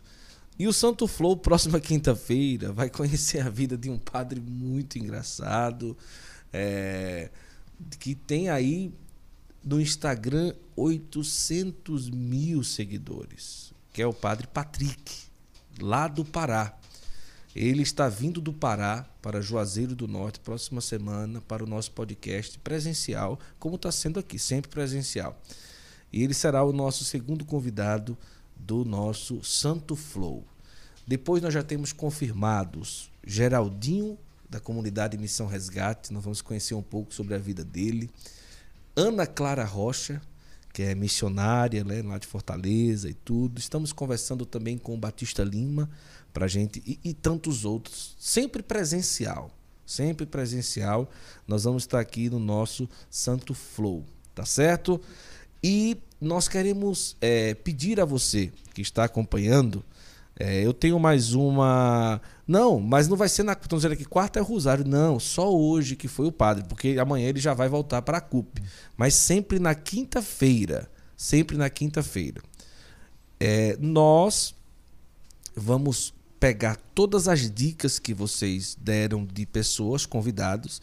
Eu queria pedir para você para printar o Santo Flow e marcar aquela pessoa que você queria que viesse aqui. Diz assim, você precisa ir, vai no Santo Flow, vai no Santo Flow, marque aquela pessoa, tá certo? Isso vai ajudar muito, tá certo? E o Rosário do Padre continua toda quarta. Agora quinta-feira vai ser o dia do Santo Flow toda semana, tá certo? E uma coisa importante, tá bom? Que a gente vai estar tá sempre no nosso Instagram sorteando a caneca do Santo Flow, tá bom? Se prepare, caneca, camiseta do Essa é Santo é minha, Flow. E essa é do senhor. Pronto. O senhor já bebeu pelo corona, ninguém pode mais beber. Exatamente. Vou... Não, brincadeira, Deus brincadeira. Eu... O senhor tem muitas canecas, o senhor já está sendo presenteado pra... pela. Tá bonito aí, para Completar a tá coleção. Tá coleção grande de canecas. Sim. Ninguém mexe naquelas canecas. Ave ali. Maria. É, o padre tem uma coleção lá. E todo Santo Flor vai ter bolacha. O pessoal tá dizendo assim: o padre puxou a bolacha para longe de Guto. o pessoal não tem misericórdia, não, é tá certo?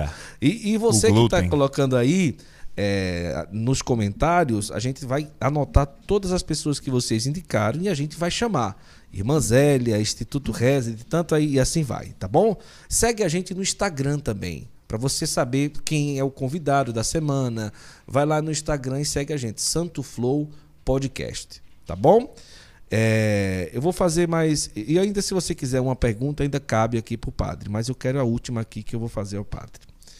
Quando o senhor era seminarista, uma pessoa, que a gente não vai dizer quem é, disse na cara, na lata, que o senhor não tinha vocação para ser padre. Né? Na lata. Você não tem vocação. Pega as coisas e vai embora. Não tem vocação. Né? Hoje, com a paróquia, como padre, 200 mil seguidores, Instagram, YouTube, mais de um milhão de impressões mensais no Instagram, não como um sentido de desabafo, mas numa conversa com essa pessoa, o que o senhor diria? E como hoje reverbera no coração do senhor aquilo que aquela pessoa falou na lata. Você não tem vocação. Vá embora. O senhor pensou em desistir naquele dia e o que o senhor falaria, ou comentaria, ou conversaria com essa pessoa hoje? Eu não posso mais falar nada com essa pessoa porque ela já faleceu. Certo. Né? Primeiro deixar bem claro que não foi ninguém de dentro do clero, né? sim, do seminário. Sim, sim. Não, não foi, não, não, não. Pelo amor de Deus. Foi uma leiga. É. Né?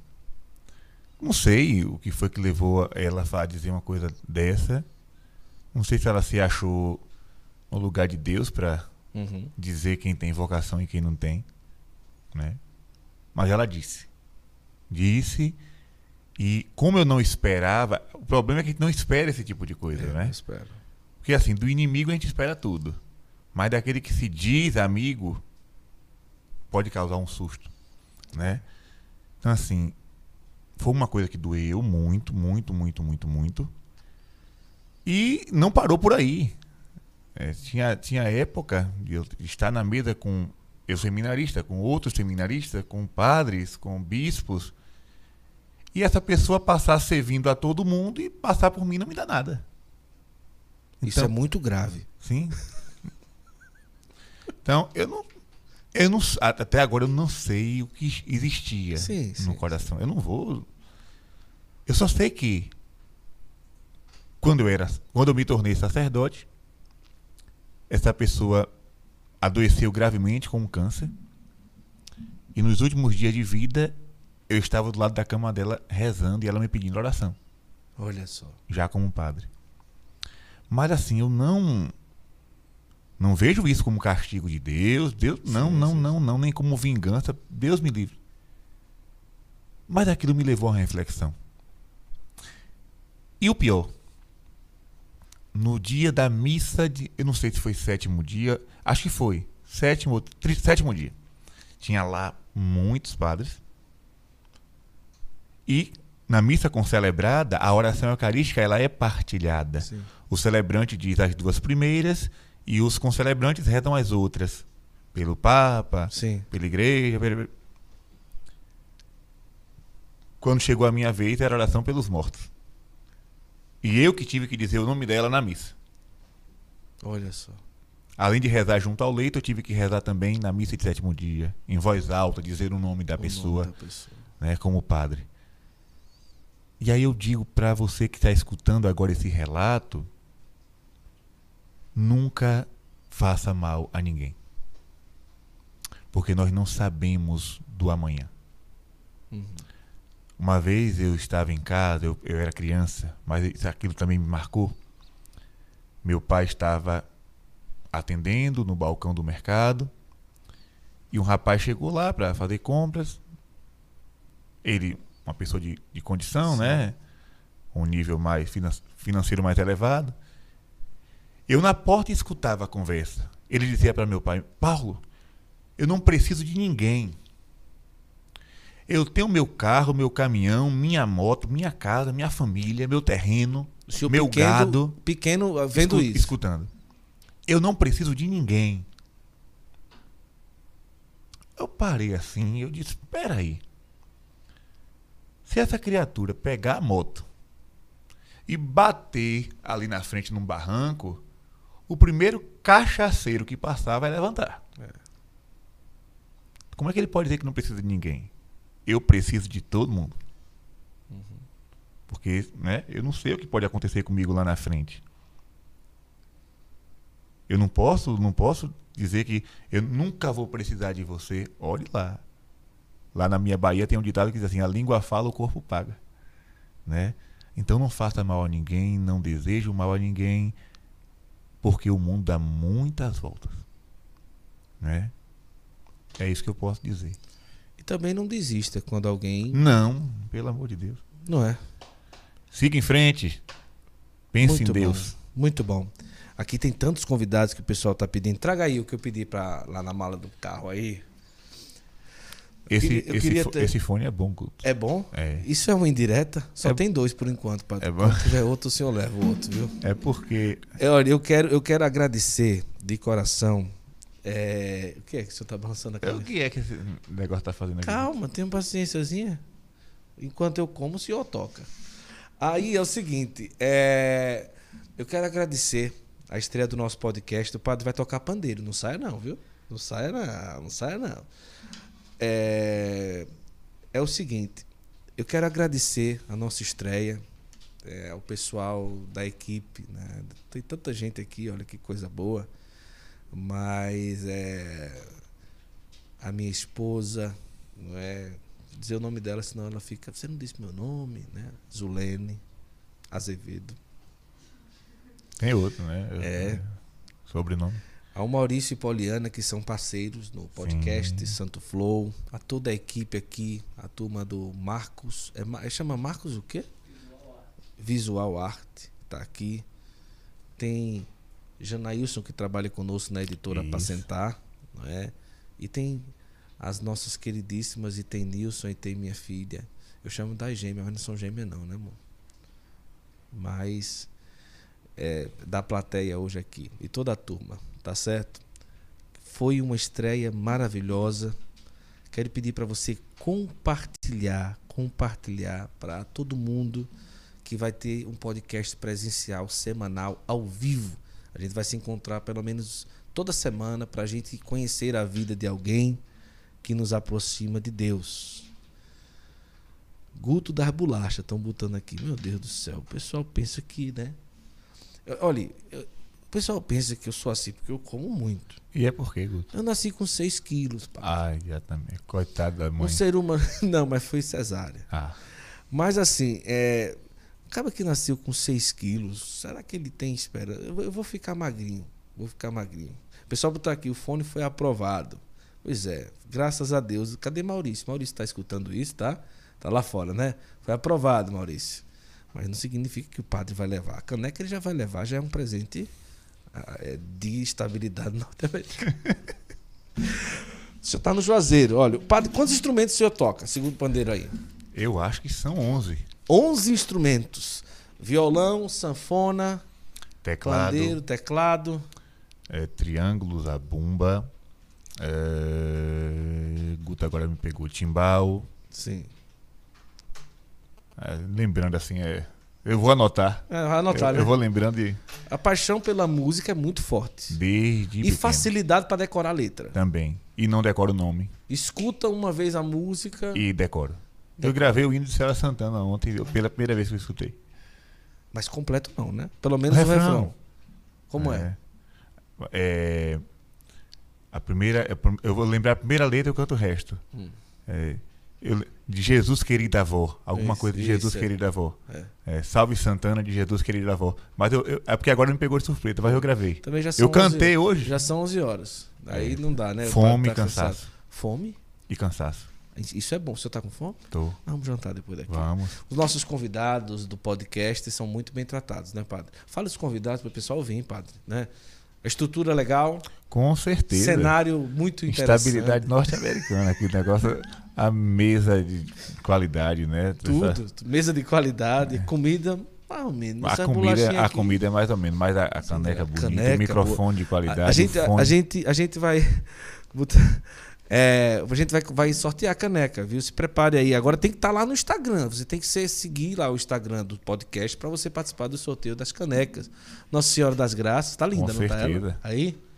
Linda. Estúdio maravilhoso. Sim, Vamos lá. Mas completo.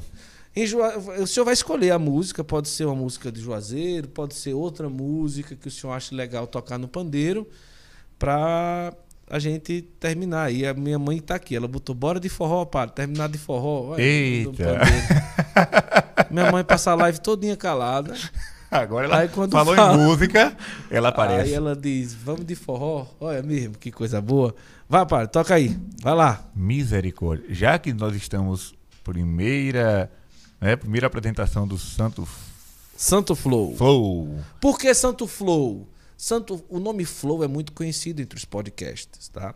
Então, o Santo Flow. Flow significa fluidez, vento, é, envolvimento e tudo. Por isso que é Santo Flow. Agora, olha que legal. Termina aqui, amanhã você, hoje você pode assistir no YouTube de novo. Amanhã a gente vai ter algumas edições, mas também você escuta o Santo Flow no Spotify, Deezer, em todas as plataformas digitais você escuta o nosso Santo Flow. Olha que bacana, padre. Muito bom, né? No Instagram você vai ver também é, trechos de entrevistas e tudo. Então, o Santo Flow realmente veio aí com uma proposta muito especial. Hoje foi uma entrevista de estreia, a gente passou um pouco mais do tempo, mas é no máximo uma hora e meia, uma hora, uma hora e meia as nossas entrevistas. E próxima quinta-feira, mais uma entrevista ao vivo vai ser. Bem, o fone deve ser presente para o padre. Karine, uma hora dessa, eu sei, uma filha. Uma hora dessa você pensar uma coisa dessa, né? Adriana, hashtag, deu o fone para o padre. Poxa, Não, gente, não- eu tô falando que o Não. fone é bom, não é porque eu quero levar o fone, não. não. eu sei É que não é. A, a máscara puxa a orelha da presen- gente eu- pra frente, eu o presen- fone bota pra trás. Aperta aqui. Que teoria é essa? Que teoria é essa, a- ela tá de- o fone devolve o lugar da orelha. A né? Rosana disse, Guto, tá bom, a gente já tá com fome. Mas realmente, uma entrevista foi muito boa. Padre, obrigado por ter vindo. Oxe, com. O que é que você achou? O que, é que bom achou? demais, bom demais. Vou voltar, viu? Eu Vamos. não sei se tu vai me chamar, não, mas vou voltar. É, eu quero que, eu quero que o senhor volte para a gente falar também sobre os livros. Pronto. A editora Apacentar, não é? que é a nossa editora. E o que é que você achou do nosso podcast? Comenta aí. Se você não deu joinha, aperta no xizinho agora e dá o joinha. Tá certo? Aproveita agora, se você não fez, dá um print na tela, posta no Instagram e marca dizendo o que é que você achou do Santo Flow. Faça isso agora, tá bom? Para nos ajudar, tá certo? E divulgue para todo mundo o primeiro episódio do nosso Santo Flow. O que é que você achou é, aqui? O pessoal falando muito bom, uma entrevista muito leve. O padre tem que voltar, estão dizendo. Parabéns, Guto, foi ótimo, que bom, que maravilha. Se inscreva no canal. Olha, a equipe aqui tá aparecendo um sininho aqui, cara. Que legal. É tudo top, né, Maurício? O outro, né? É sério? Igual a esse? Mas não é melhor me dar, não. Padre, olha aí. Ah, porque tu comprou três. Olha aí, padre. Ganhou o fone. É porque existem pessoas caridosas. É não. Tem pessoas É. que. Existem pessoas que pedem muito. É, não, é brincadeira, padre, é brincadeira. Olha aí, ó. Quem tá falando aqui, ó. O Maurício aqui, que é nosso parceiro, sócio do Santo Flow, ele comprou três e vai dar um pro padre, que deveria ser para eu escutar em casa, não é? Mas quem não arrisca não petisca. Não é, padre? Não é? Obrigado, então, Maurício. obrigado, Maurício, não é? Mas é porque esse fone é top. É mesmo. bom E demais. não cansa as orelhas, as, as orelhas, eu posso ter falado dele. Não cansa as oiças, né? Como diz aqui, né? Só passa o dia inteiro, né? E tudo, e muito bom. Vamos tocar pandeiro, padre, que eu vou comer amendoim. O que, é que você vai cantar aí? Vai Vamos lá. A estreia em do Santo Juazeiro, a gente canta pro Padre Cícero, né? Vamos lá, vamos e lá. como a mãe de Guto pediu, Luiz Gonzaga. Vamos lá. Vai, simbora. Por todos os anos, setembro e novembro, vou ao Juazeiro. Eita, menino. Alegre e contente, cantando na frente, sou mais um romeiro. Vou ver meu padrinho de bucho cheio, barriga vazia. Ele é o meu pai, ele é o meu santo, é minha alegria. Olha lá no alto do horto, ele tá vivo, padre não tá morto. Olha lá no alto do horto, ele tá vivo, padre não tá morto. Minha santa beata mocinha, eu vim aqui, vim ver meu padrinho. Meu padrinho fez uma viagem, foi, deixou Juazeiro sozinho. Meu padrinho fez uma viagem, foi, deixou Juazeiro sozinho. Meu padrinho, Padre Inciso, foi pro céu vendo o povo sem sorte. Ao Senhor foi pedir proteção para os romeiros do norte e proteção para o Santo Flow com Guto Azevedo. Aê, que maravilha, que coisa boa. Padre, muito obrigado. Que maravilha. Obrigado a você que acompanhou. E vamos voltar, Padre. Senhor vai voltar pro Santo Flow. É, o pessoal tá pedindo aqui pro senhor É só, voltar. é só chamar que a gente volta. Está pedindo aqui para o senhor voltar. E muito obrigado. E vamos terminar com a bênção final. Eu quero pedir a você que terminou aqui, você siga a gente lá no Instagram se você não segue ainda. E divulgue para todo mundo, para todo mundo, para todo mundo, essa novidade que é um podcast católico, Santo Flow. A gente está muito feliz, né? A turma aqui. Maurício, foi bom, não foi? Graças a Deus. Uma grande graça, foi maravilhoso. E próxima quinta-feira, o padre Patrick. Ele é uma graça. Você pode dizer se. é, o senhor acha que se não fosse padre tinha sido o quê? Tem nem ideia? Eu, Ah, olha, Guto, eu pensava em ser músico, mas depois eu desisti por conselho do meu pai também. não ganhar dinheiro, né? Ele, meu pai disse assim: olha, artista tem hora que tá na vitrine, tem hora que tá no depósito. É. Né? Depende muito do sucesso, depende muito da. Mira o show que o diga. Pois é, pois é. Então, assim, ele me deu um conselho para não focar nisso. Aí o senhor né? pensou em quê? E aí eu pensei em trabalhar comunicação. Ah, legal. Né? É, E juntou uma coisa com a outra. juntei uma coisa com a outra. Hoje eu sou padre e comunicador. Olha aí. Então, e o padre Patrick, além de comunicador, é, eu considero ele um humorista nato. Né? Ele tem. é, e, é um- e vai ser um- uma coisa nova, conhecer um pouco um padre muito diferente, a forma como ele se expressa. Eh, São 600 mil pessoas no TikTok, 800 mil pessoas no Instagram. E a gente quer, eu quero conhecer um pouco. O senhor quer ver é, como é que tá aqui? É a situação. Que situação? Se o senhor tá bonito, bota a câmera pra ele. ele Não, ver. não é isso não. Tô Ah, vendo é o aqui o, o Ah! comentário do povo. Ah, o comentário. Mas olha aí como ficou, como o senhor tá elegante. Ó, uma beleza. Não tá? Demais. Estabilidade norte-americana. Exatamente. E próxima quinta-feira, Santo Flow, dia 29, a gente vai divulgar aí pra você, todo mundo. E vamos lá, padre. Obrigado, pessoal. Que maravilha. Muito bom. Acompanha depois a gente no Spotify para escutar a nossa conversa daqui. E de Juazeiro do Norte para o mundo, se Deus quiser, Santo Flow, um projeto que veio para ficar. Quero agradecer ao meu irmão, João Paulo, que foi o arquiteto que projetou tudo isso aqui. Meu irmão mais novo. É, meu irmão mais novo. Ele projetou e tal. E, e ficou bacana. Top de caramba. linha. Top de linha, né? Não? Com certeza. Com certeza. Padre, a bênção final. Vamos lá.